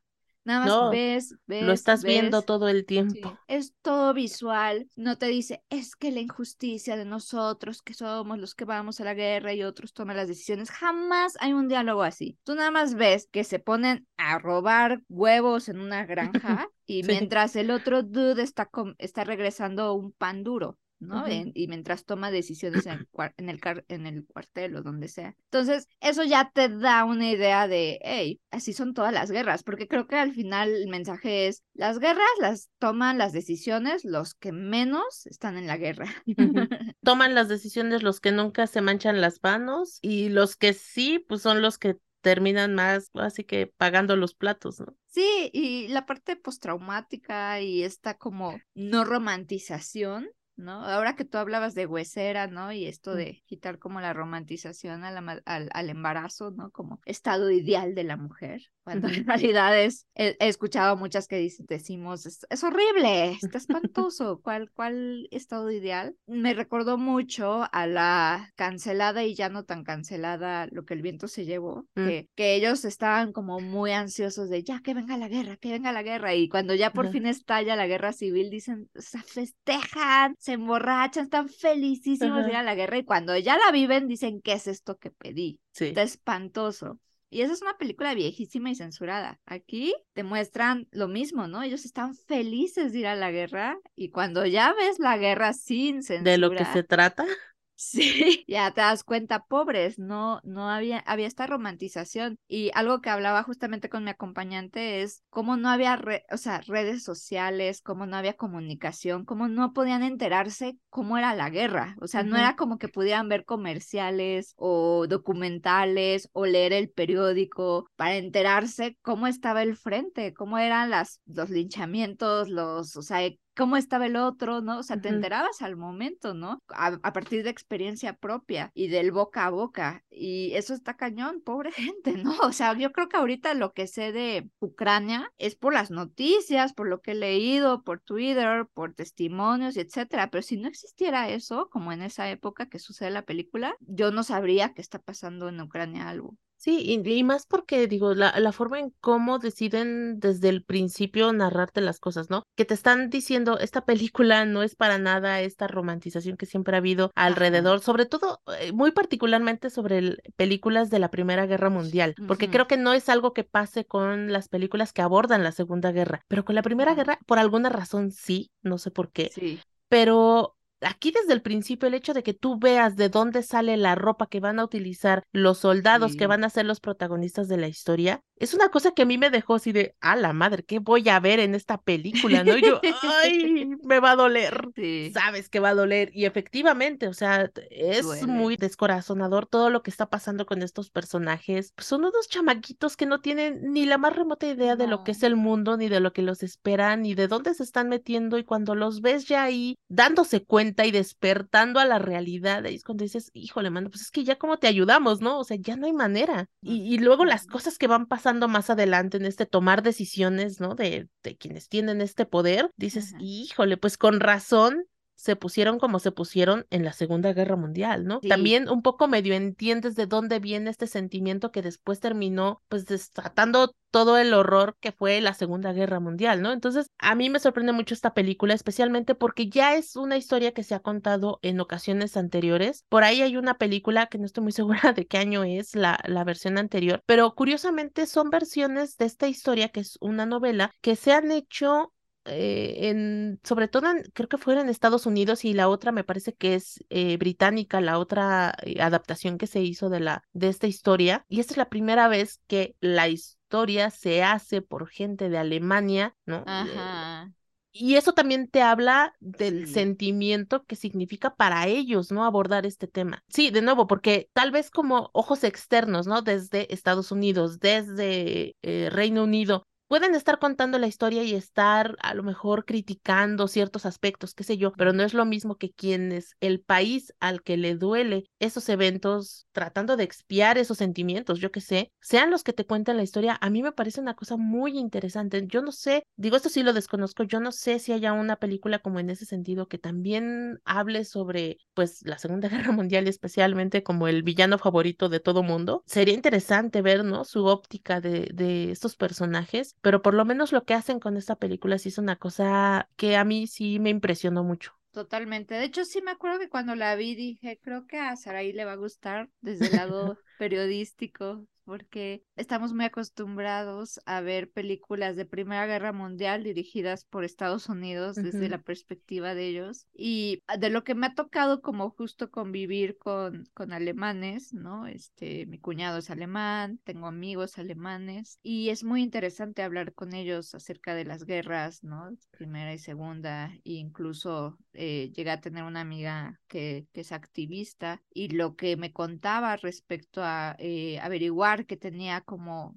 eh, su familia vínculos nazis, ¿no? O sea, es, es bastante eh, chocante, ¿no? Eh, como, como alemán, ¿no? La autocrítica. Y, pero también una autocrítica desde la compasión también, de que, pues, o sea, no es que sean villanos, es que, pues, había ciertas circunstancias y creo que como tú mencionas, o sea, la manera en que se muestra también el abuso que llega a haber, ¿no? Y que de pronto, ¿estás diciendo que los alemanes fueron abusados? Pero sí hubo al final como ciertos acuerdos que, que suceden todas guerras, ¿no? Que dices, creo que entiendo desde qué punto tomaron ciertas decisiones que fueron malas, pero que no nacen por generación espontánea. No. Y, tiene como un contexto y creo que incluso hasta como tú lo, lo, pusiste increíble, Saraí, ¿no? Es como casi podría ser la película La Segunda Guerra Mundial, el contexto.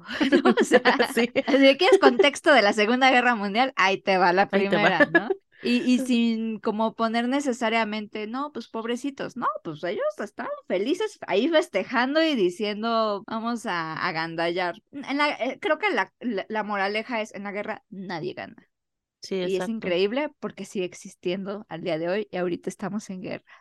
Sí, qué, qué fuerte, ¿no?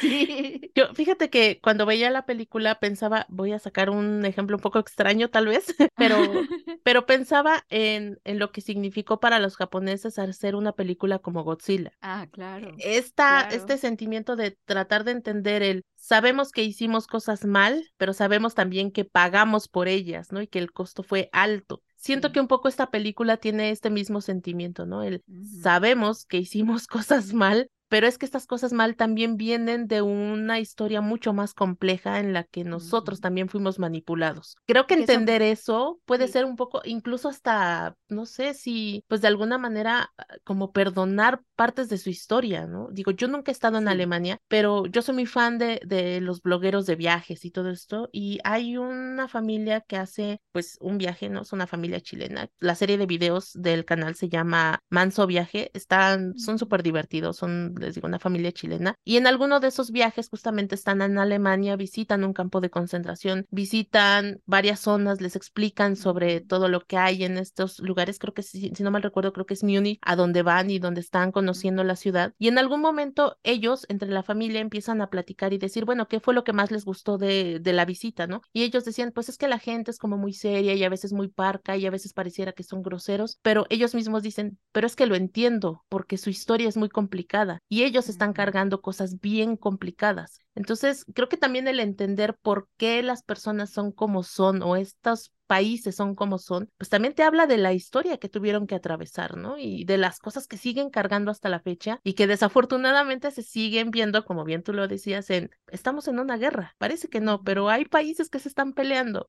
O sea, es de esas cosas que no que tú no entiendes, ¿no? Cómo es que siguen pasando estas cosas, pero al mismo tiempo entiendes por qué siguen pasando estas cosas, ¿no? Sí, y que aparte son errores, como mencionabas, pero que también ellos están pagando por esos errores. O sea, no es nada más como, ups, perdón Francia, ¿no? pero también esas cosas les afectaron a ellos. Y vaya que sí. está nominada en varias categorías que, digo, yo no sé qué tanto tengo oportunidad, pero por lo menos en la de película internacional, no sé qué piensas tú, pero para mí es la película que va a ganar. Eh, lo que ha sido esta película, ¿no? Sin novedad en el frente ha sido una cosa impresionante, ¿no? Y el hecho de que esté tanto nominada en película internacional y mejor película, creo que de alguna manera ya te va avisando, ¿no? ¿Cuál va a ser el destino de ella? Sí, yo creo que definitivamente se lo va a llevar.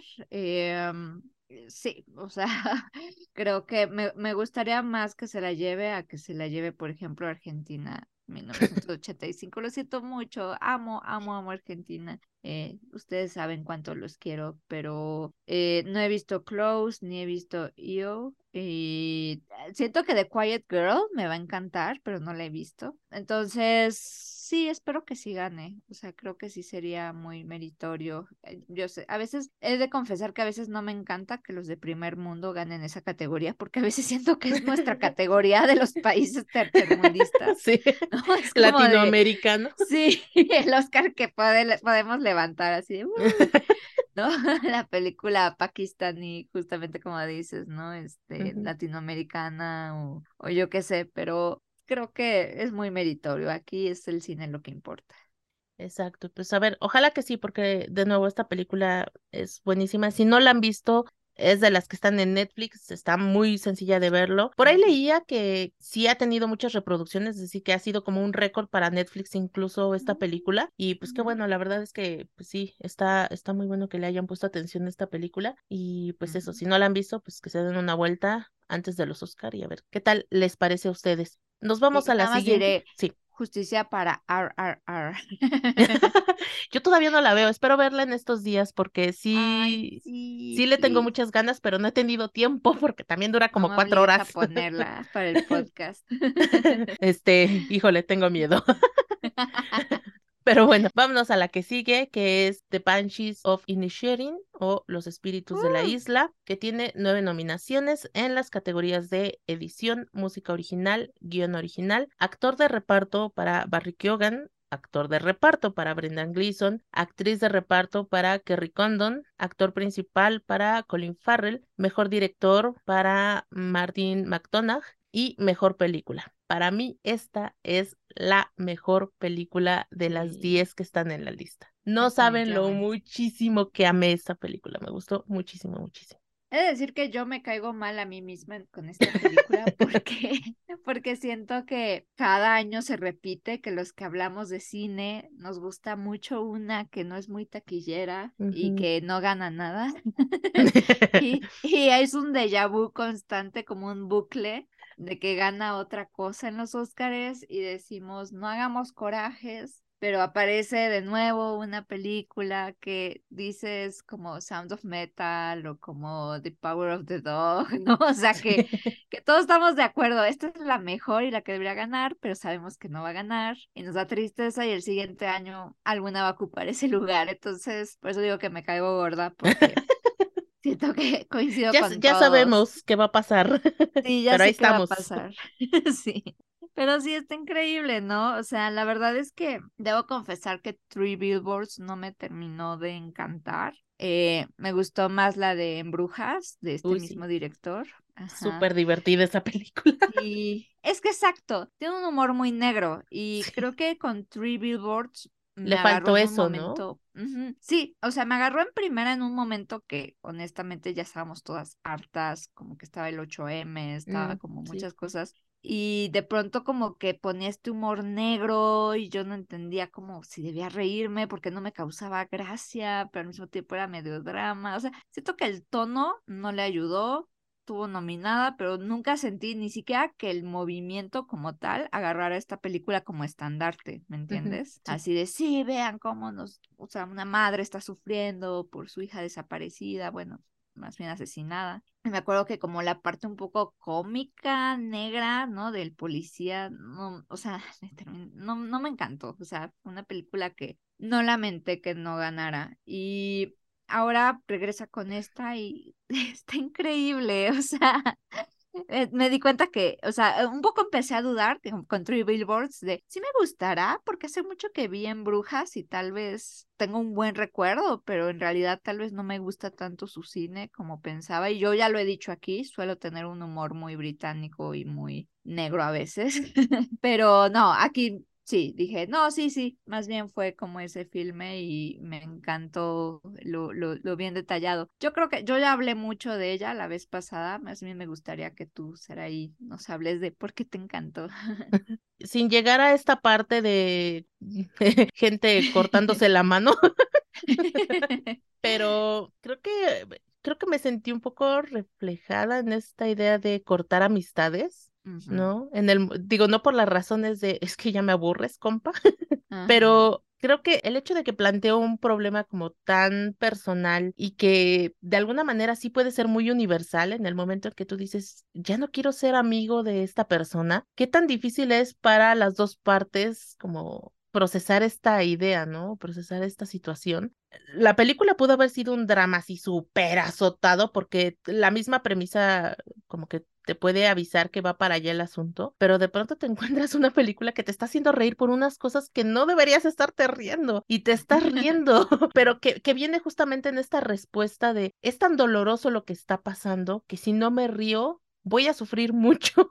y, y la manera en cómo lo logra este, este director a mí me parece increíble. También el hecho de, de que está filmada donde está filmada, ¿no? Los escenarios, ¿no? Son impresionantes, o sea, es verdaderamente bonito todo lo que ves. El trabajo actoral también es una cosa, o sea, si ya decíamos de Kate Blanchett, ¿no? Que decías, esta mujer debería ganarse los premios. Bueno, la gente que está nominada aquí, ¿no? Barry Keoghan, Brendan Gleeson, Kerry Condon, Colin Farrell, todos están impresionantes, ¿no? Y especialmente, ya lo decía el día que estuvimos con Shirley del Río en Cinemanet, pero yo le daría a Colin Farrell el premio por esas cejas tan expresivas, porque yo, yo sigo insistiendo, el nivel de actuación que tiene en su rostro, donde te demuestra su dolor y sus dudas y el no entender qué está pasando, pero después también su coraje y cómo se van transformando todos estos sentimientos.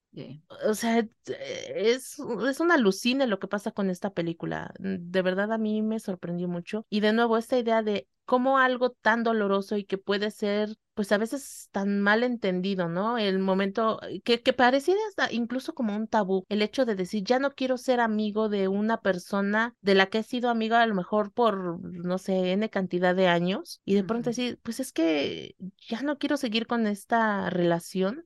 Pareciera que está prohibido hacer esas cosas, ¿no? Entonces también es un tema interesante ese. Sabía que te ibas a identificar con Yo dije, Saraí no se va a poner en el lugar de Colin Farrell.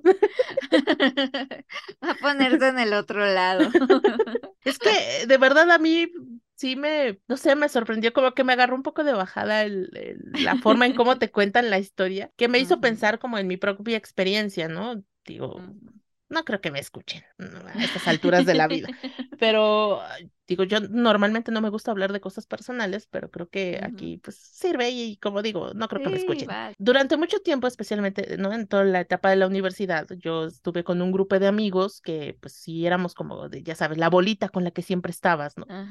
Pero que al pasar el tiempo me daba cuenta que entre más estaba con ellos, menos podía ser yo misma, como que yo tenía que adaptar mi personalidad a lo que era ese grupo, a esa masa, ¿no? Y cuando yo quería a lo mejor hacer cosas que a mí me gustaban, por ejemplo, este es un ejemplo que me, que me recordó mucho la película. En algún momento yo me decidí a meterme a clases de japonés porque me gustaba pues la onda japonesa y todo esto. Me salió como la onda otaku en esa época y resultó que, que yo era buena aprendiendo japonés y que se me facilitó mucho y que, o sea, hasta yo estaba sorprendida de que lo entendiera con tanta facilidad y que estuviera avanzando tanto en el yo idioma. No sabía esto de Saraí, ¿eh? Estoy en shock. Les digo, no, no, no solo platicar estas cosas.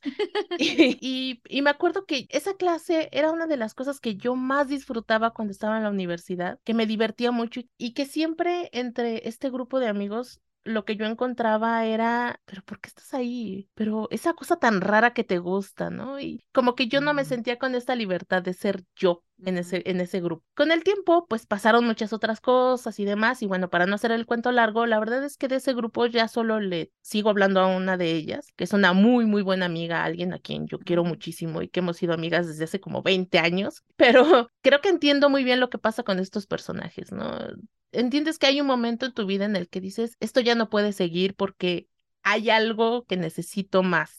Y, la manera en cómo lo expone la película me parece muy, muy interesante porque, de nuevo, pudo haber sido un drama en el que todos estuvieran así, súper azotados, llorando por todo lo que estaba pasando. Y no, hay momentos en los que sientes hasta terror por lo que van a hacer estos personajes. Y para mí eso es una cosa muy, muy impresionante. Y les digo, pues yo creo que, digo, independientemente de lo que vaya a pasar a lo largo de este año, y yo sé que esta película para muchos estuvo en la lista del 2022, pero pues espero que sí logre quedarse en la mía de 2023, porque sí, es una gran, gran película. Me recuerda a La Gran Belleza, que hay una parte donde en esta película de Sorrentino dice Hep Gambardella, ¿no? Que llega una edad en que ya no tienes tiempo para, o sea, que el tiempo se vuelve tan valioso que ya no lo puedes gastar en cierta gente.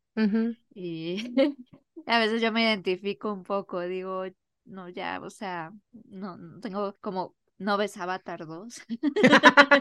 hay que tomar decisiones. sí, hay que tomar decisiones y dices, no, para mí es muy valioso el tiempo y, y creo que tiene un poquito de Green Knight, no sé si lo viste, en que un mm, poquito este debate de entre ser una gran persona o sea, una buena persona más bien, y ser alguien exitoso, a veces puede haber un poquito esa esa línea, pero, pero sin ponerse judgy, ¿no? O sea, en ningún momento dice que una sea mejor que la otra, porque al final de cuentas ninguno de los dos son malas personas y son lindo. No, exacto, no son malas personas, simplemente sus caminos ya van por un lugar distinto, ¿no? Y, pues a veces eso no lo entendemos o nos cuesta trabajo entenderlo, ¿no? Sí, y siento que es muy complicado. Aquí no lo pone la película, pero por ejemplo, pasa mucho en la pubertad, que algunos todavía están como en la niñez y otros ya están en la adolescencia y empiezan estas separaciones y a veces, por feo que suene, pero separarte de gente a veces hace que crezcas. O sea, cañón, pero sí, o sea, de verdad yo, yo sí creo que con quien te juntas, no solamente lo creo, o sea, lo sé porque está estudiado. La verdad es que si yo, yo entiendo que algunas personas digan, no, pues no, es que es buena persona y no me hace daño juntarme con esta persona que tal vez es viciosa o que tal vez es de alguna otra forma, ¿no? Este, no me voy a alejar por eso, pero quieras o no, de en cierta forma termina como arrastrando más allá que tu energía, o sea, te, te van metiendo como ciertas ideas y cosas por el estilo que dices, no, eh, creo que no estoy haciendo cosas porque precisamente tengo esta voz frecuentemente tuya que me, me desmotiva y no lo estás haciendo adrede y no eres mala persona, pero necesito. No me estás ayudando.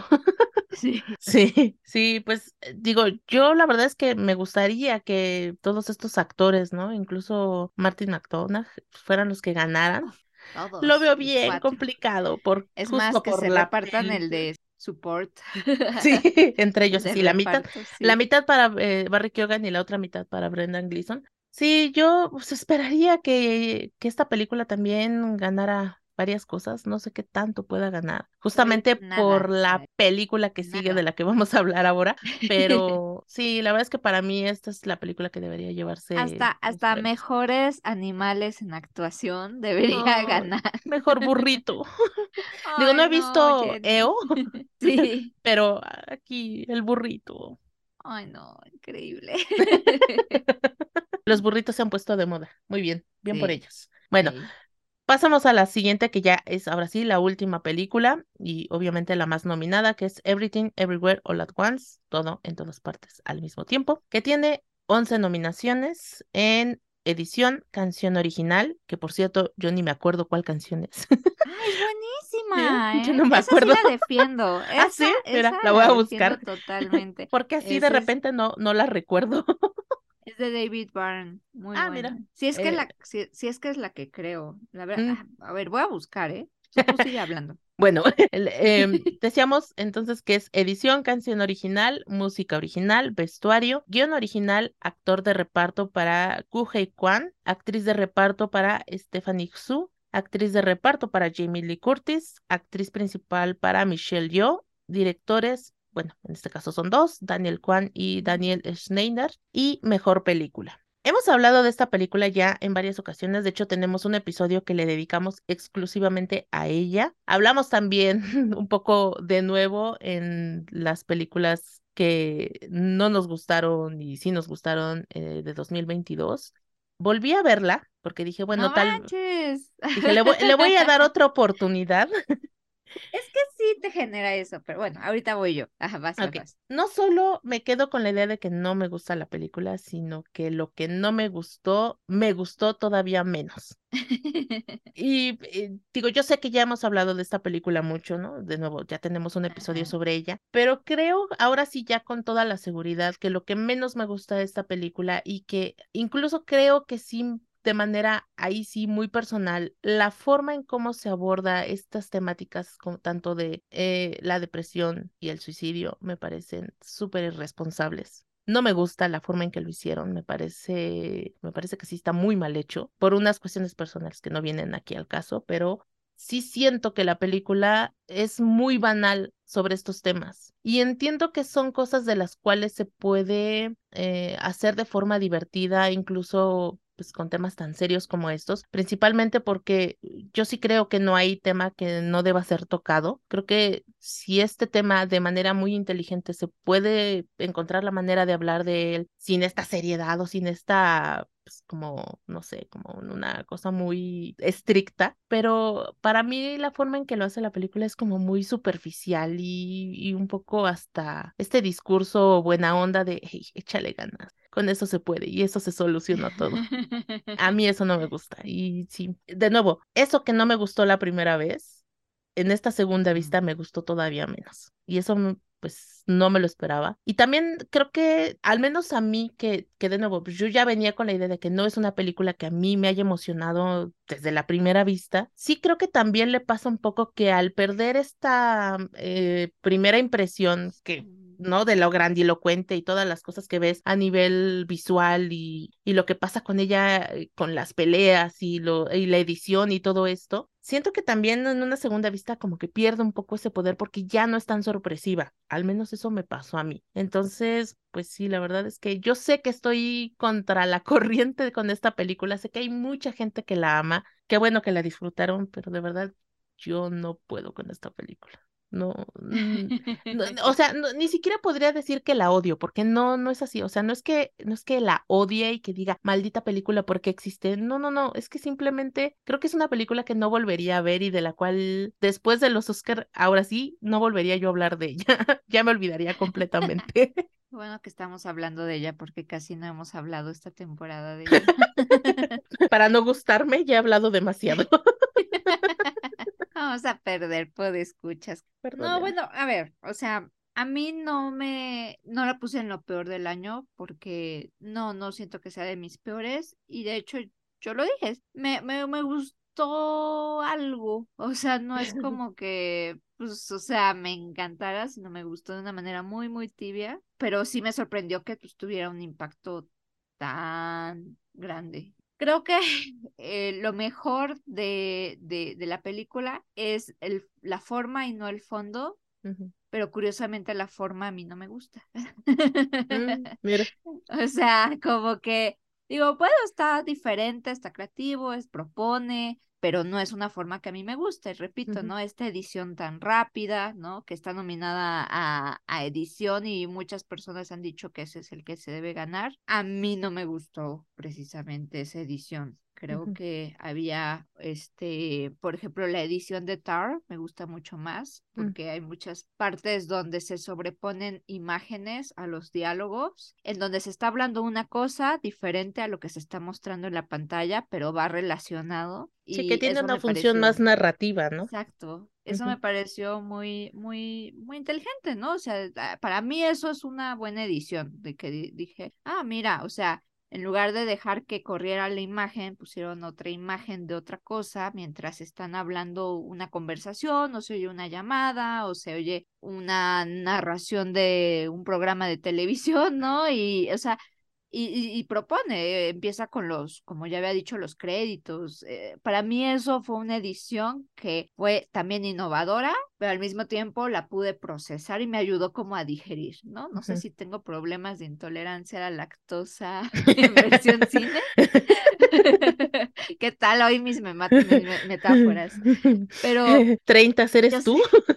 Sí, pero yo sí necesito, pues, o sea, digerir las cosas. Y en el otro era como de shot, eran shots, ajá, eran shots, shots, shots, shots, shots, que ni te sabe, por los, o sea, si, si con una botella de tequila añejo carísimo te empiezas a tomar shots, no te vas a ver. Y así lo sentí. Y no significa que no sean divertidos los shots para muchas personas, pero a mí no me gusta esa forma en el cine, ¿no? En la fiesta tal vez, ah, no es cierto, pero en, en el cine no me gustan los shots, ya me di cuenta. O sea, es como, no, yo necesito como el, el, saborearlo, el como tocarlo, ¿no? A veces incluso me cuesta trabajo tuitear sobre películas porque necesito que pasen días para procesarla o incluso volver a verla. Y es muy curioso porque las dos hicimos el mismo ejercicio, que fue volver a verla. Ah, sí, ¿la volviste a ver? Sí, ah, sí, no, es que ya desde la ah, vez la vez pasada, claro, sí, sí, tienes razón. Sí, de que dije, tal vez no estoy viendo algo, ¿no? Necesito dar esta otra como oportunidad. Y creo que a pesar de que no fue tanto de nuestro agrado, hay que darle el beneficio del crédito de que le dimos duda, ¿no? o sea, de que, de que una parte de nosotras dudó, porque, por ejemplo, Avatar yo no dudé. O sea, fue como, ña. hay películas a las que dices, no hay forma de que yo entre. Sí, sí y, y, y, esta, con Everything, creo que justamente me pasa esto, ¿no? El quiero entender de dónde viene el amor y me doy cuenta que más bien es una cosa que yo no puedo amar, que no soy capaz de amar y está bien, no pasa nada, ¿no? Simplemente es no, conmigo no logra ese sentimiento. Creo que lo único que yo en todo caso valoraría si esta película como todo apunta, gana mejor película, es el hecho de que estén haciéndole caso a las películas de género, ¿no? A, que no sean el drama, que no sean pues solo las películas bélicas, ¿no? Que, que estén variando un poco a otra cosa, ¿no? Y especialmente algo que, de nuevo, sí fue muy imaginativo en la forma y muy creativo en la forma en cómo se presenta, ¿no? Digo, ya en esa ocasión que hablamos de la película, pues justamente decíamos, ¿no? A lo mejor la velocidad con la que te cuentan las cosas hace que no termines de sentir lo que deberías de sentir, pero por lo menos el que hayan sido tan creativos para pues, desarrollar esta historia y la forma en cómo la presentaron tiene cierto valor, ¿no? Y en este caso, pues justo el estar intentando, o estar premiando cosas que no están como dentro del canon completamente, aunque, a ver si no me termino desdiciendo aquí, el hecho de que, eh, que algo que decía yo hace un momento, el hecho de que sea una película muy en este buenahondismo de échale ganas, ¿no? El échale ganismo, también tenga que ver con el hecho de que esté recibiendo tanto amor la película, ¿no? A nivel premios. No sé si vaya por ahí, pero pues para mí no sería raro, ¿no? Pero por lo menos creo, de nuevo, si es por el cómo está hecha, ¿no? La, el que sea algo más de un género distinto, creo que esa parte yo la rescataría. Pero fuera de ahí, pues todo lo que ya dije. sí, eh, vaya, o sea, yo ya hablé de la forma, ¿no? No es mi tipo de forma me, me, mm. y eso que yo vi la, la, como ya había mencionado, la de Swiss Army Man, y tiene más o menos una edición rápida, pero no tan rápida. Y creo que agarra un tema. En el fondo, que era lo que decías tú de respecto a cómo se manejan estos temas, una creo que no estoy tan molesta con la película porque yo lo veo más de la parte de deficiencia de que quiso abarcar demasiado y no le dio tiempo y entonces por eso va tan rápido y para mí sí fue elige un tema, elige uno porque Decídete, hablando de, muchísimas cosas que justo me parece y coincido mucho contigo que, que caen en el chaleganismo porque no me queda claro cómo llegan del punto A al punto B a pesar de que pasan muchísimas cosas. O sea, y me lo han explicado personas que les gustó la película y dicen, Ramón se pasa, o sea, pasó por varias dimensiones y pasó por varias vidas y pasó por un montón de experiencias y eso le hizo aprender y etcétera. Pero es tan rápido y es como tan poco lo que logro yo como procesar en mi cerebro, ¿no? Al respecto, porque está muy ocupado haciendo chistes y con haciendo peleas de acción y poniendo efectos y además poniendo tributos a cine y además, o sea, que, que, que el tema queda como muy atrás y de pronto pone a mí lo que menos me gustó de la película fueron todos los speech que tiene.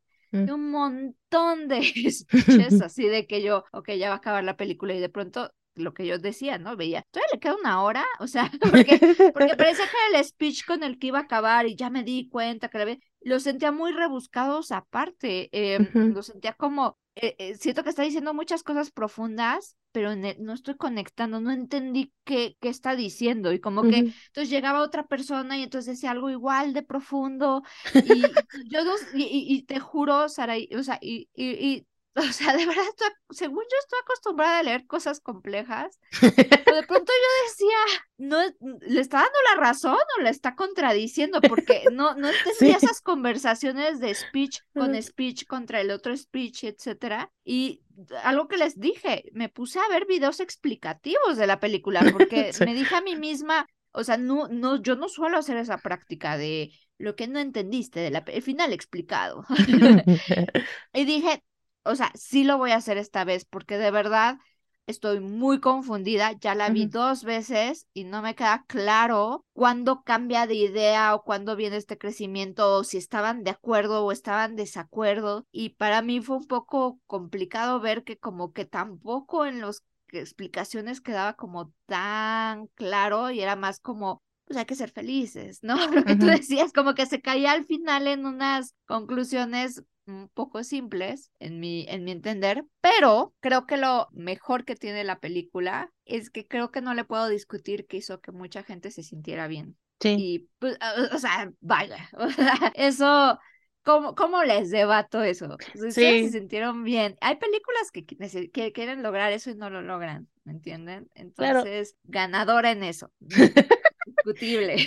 Esa es una cosa que yo no podría discutirle, como bien dices, a la película, ¿no? A diferencia de Avatar, en las que, en la que yo digo, sí, no, perdón, pero esto sí no me gusta, y no entiendo por qué les gusta. Aquí sí puedo entender por qué le gusta a la gente, y, y está bien de nuevo, eh, algo que hemos repetido todas las veces que hemos hablado en la película es, no conecto conmigo y no pasa nada. ¿No? Está bien, no es la película para mí, no pasa nada, ¿no? Tal vez a nivel emocional o a nivel experiencia yo pude conectar más con, ¿no? Eh, The Banshees of Initiating, ¿no? Como ya platicábamos antes, tal vez esa película sí tocó fibras más personales. Everything Everywhere, pues no lo logró y ya no pasa nada, ¿no? A veces así va a ser la experiencia con las películas, ¿no? Algunas van a funcionar mejor que otras y ya, ¿no? A veces va a ser la mala fortuna de que no conectes con la película popular de la que todo mundo está hablando y la que todo mundo ama. Pero pues ni modo, creo que así le ha pasado a todos en algún momento.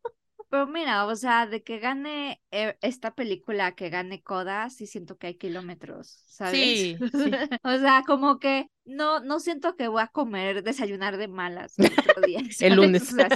ah, no. Uh, o sea, sí, como dices, no, no, no la odio porque propone, es creativa, es diferente, eh, abre puertas, o sea, creo que e incluso hasta me emociona un poco que abra puertas, eh, que, que, que la gente ya deje de decir que mis películas raras y que le entren un poquito más, con mayor apertura ah, mira, hay, hay propuestas y no les tiene que gustar, pero creo que, por ejemplo, de las de animación, he visto que más gente le ha entrado a una que todavía no se estrena aquí en México, pero se llama Marcel the Shell with the, with the mm. Shoes.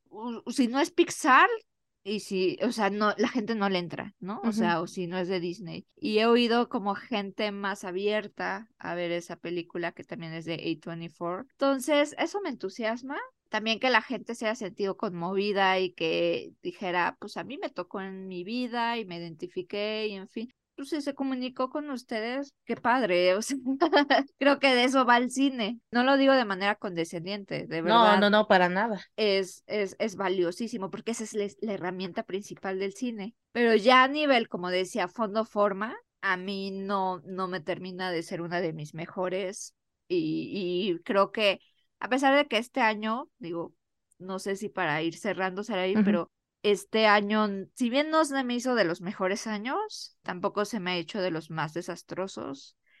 Em, entonces no lo ubicaría entre las peores, pero no lo ubicaría entre las mejores. Y creo que me quedo un poco con eso en estas nominaciones. Lo pondría muy tibio, incluso estos premios porque no, no hay algo que me emocione, porque Banshee sé que no va a ganar nada. Sí. sé que Tara lo que más va a aspirar tal vez sea a Kate Blanchett. Exacto. Ajá. O sea, sí, como, que, como que tenemos ya muy claro eh, las oportunidades de las películas, ¿no? Especialmente de las que nos gustaron. Sí, Sí, y hay otras veces que sí me emociono, que, o sea, el año pasado con Power of the Dog yo decía, parece que sí se va a lograr. Sí, se va a lograr. y no se logró, nada más directora, pero, pero bueno, pues, o sea, me emocioné un poco este año, como que ya está muy claro para mí, pero bueno, qué bonito que tuvimos Star y Banshees y justamente eh, esta de El Frente. Ah, sí, novedad en el Frente. Sí, exactamente. Qué, qué padre a ver qué tal se pone la premiación. Ya son el 12 de marzo cuando se lleva a cabo la ceremonia. Y pues digo, no nos aventamos a decir quién creemos que va a ganar, porque la verdad es que sí está siendo como muy obvio. Ya mejor que ellos nos reiteren la respuesta y ya no nos aventuramos tanto a la sorpresa. Sí. y qué triste todo. Pero bueno, al ah. menos sirvió para platicar de las películas sacar ahí algunos temas que teníamos pendientes. Y pues nada, pues esto, simplemente eh, pues ojalá hayan escuchado todo completo, pues sabemos que estos son episodios bastante largos. Curiosamente, los episodios largos también son a los que mejor les ha ido, entonces pues, les agradecemos mucho el tiempo que le dedican a esto. de nosotras. Especialmente cuando decimos cosas muy horribles de, de, cosas que sí les gustan. Ustedes disculpen. Pero está bueno porque nos dan sus opiniones y eso me ayuda. A mí me encanta, me encanta que me digan, pues a mí me gustó esto, piensa esto. Y, sí, eso, muchas gracias, gente. Aprendo mucho de ustedes. Exacto, y pues ahora sí, dejamos hasta aquí la conversación. De nuevo, muchísimas gracias por habernos acompañado. Y pues como siempre, pues díganos, ¿ustedes quién creen que va a ganar? quiénes son sus favoritos, compártanos en nuestra cuenta de Twitter que es arroba cine de 5 a 7 y pues ya estaremos ahí soltando nuestros comentarios en la entrega a ver qué tal se pone en esta ocasión. Y pues nada, Monse, ¿dónde te encontramos en redes sociales? Me encuentran en arroba cine en el diván. A mí me encuentran en arroba sexta-fila y nos escuchamos muy pronto.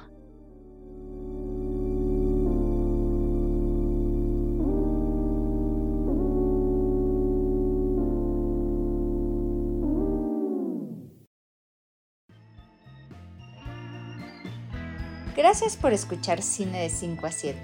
No olvides suscribirte a nuestro feed y calificar nuestro contenido. Eso nos ayudará a llegar a más gente.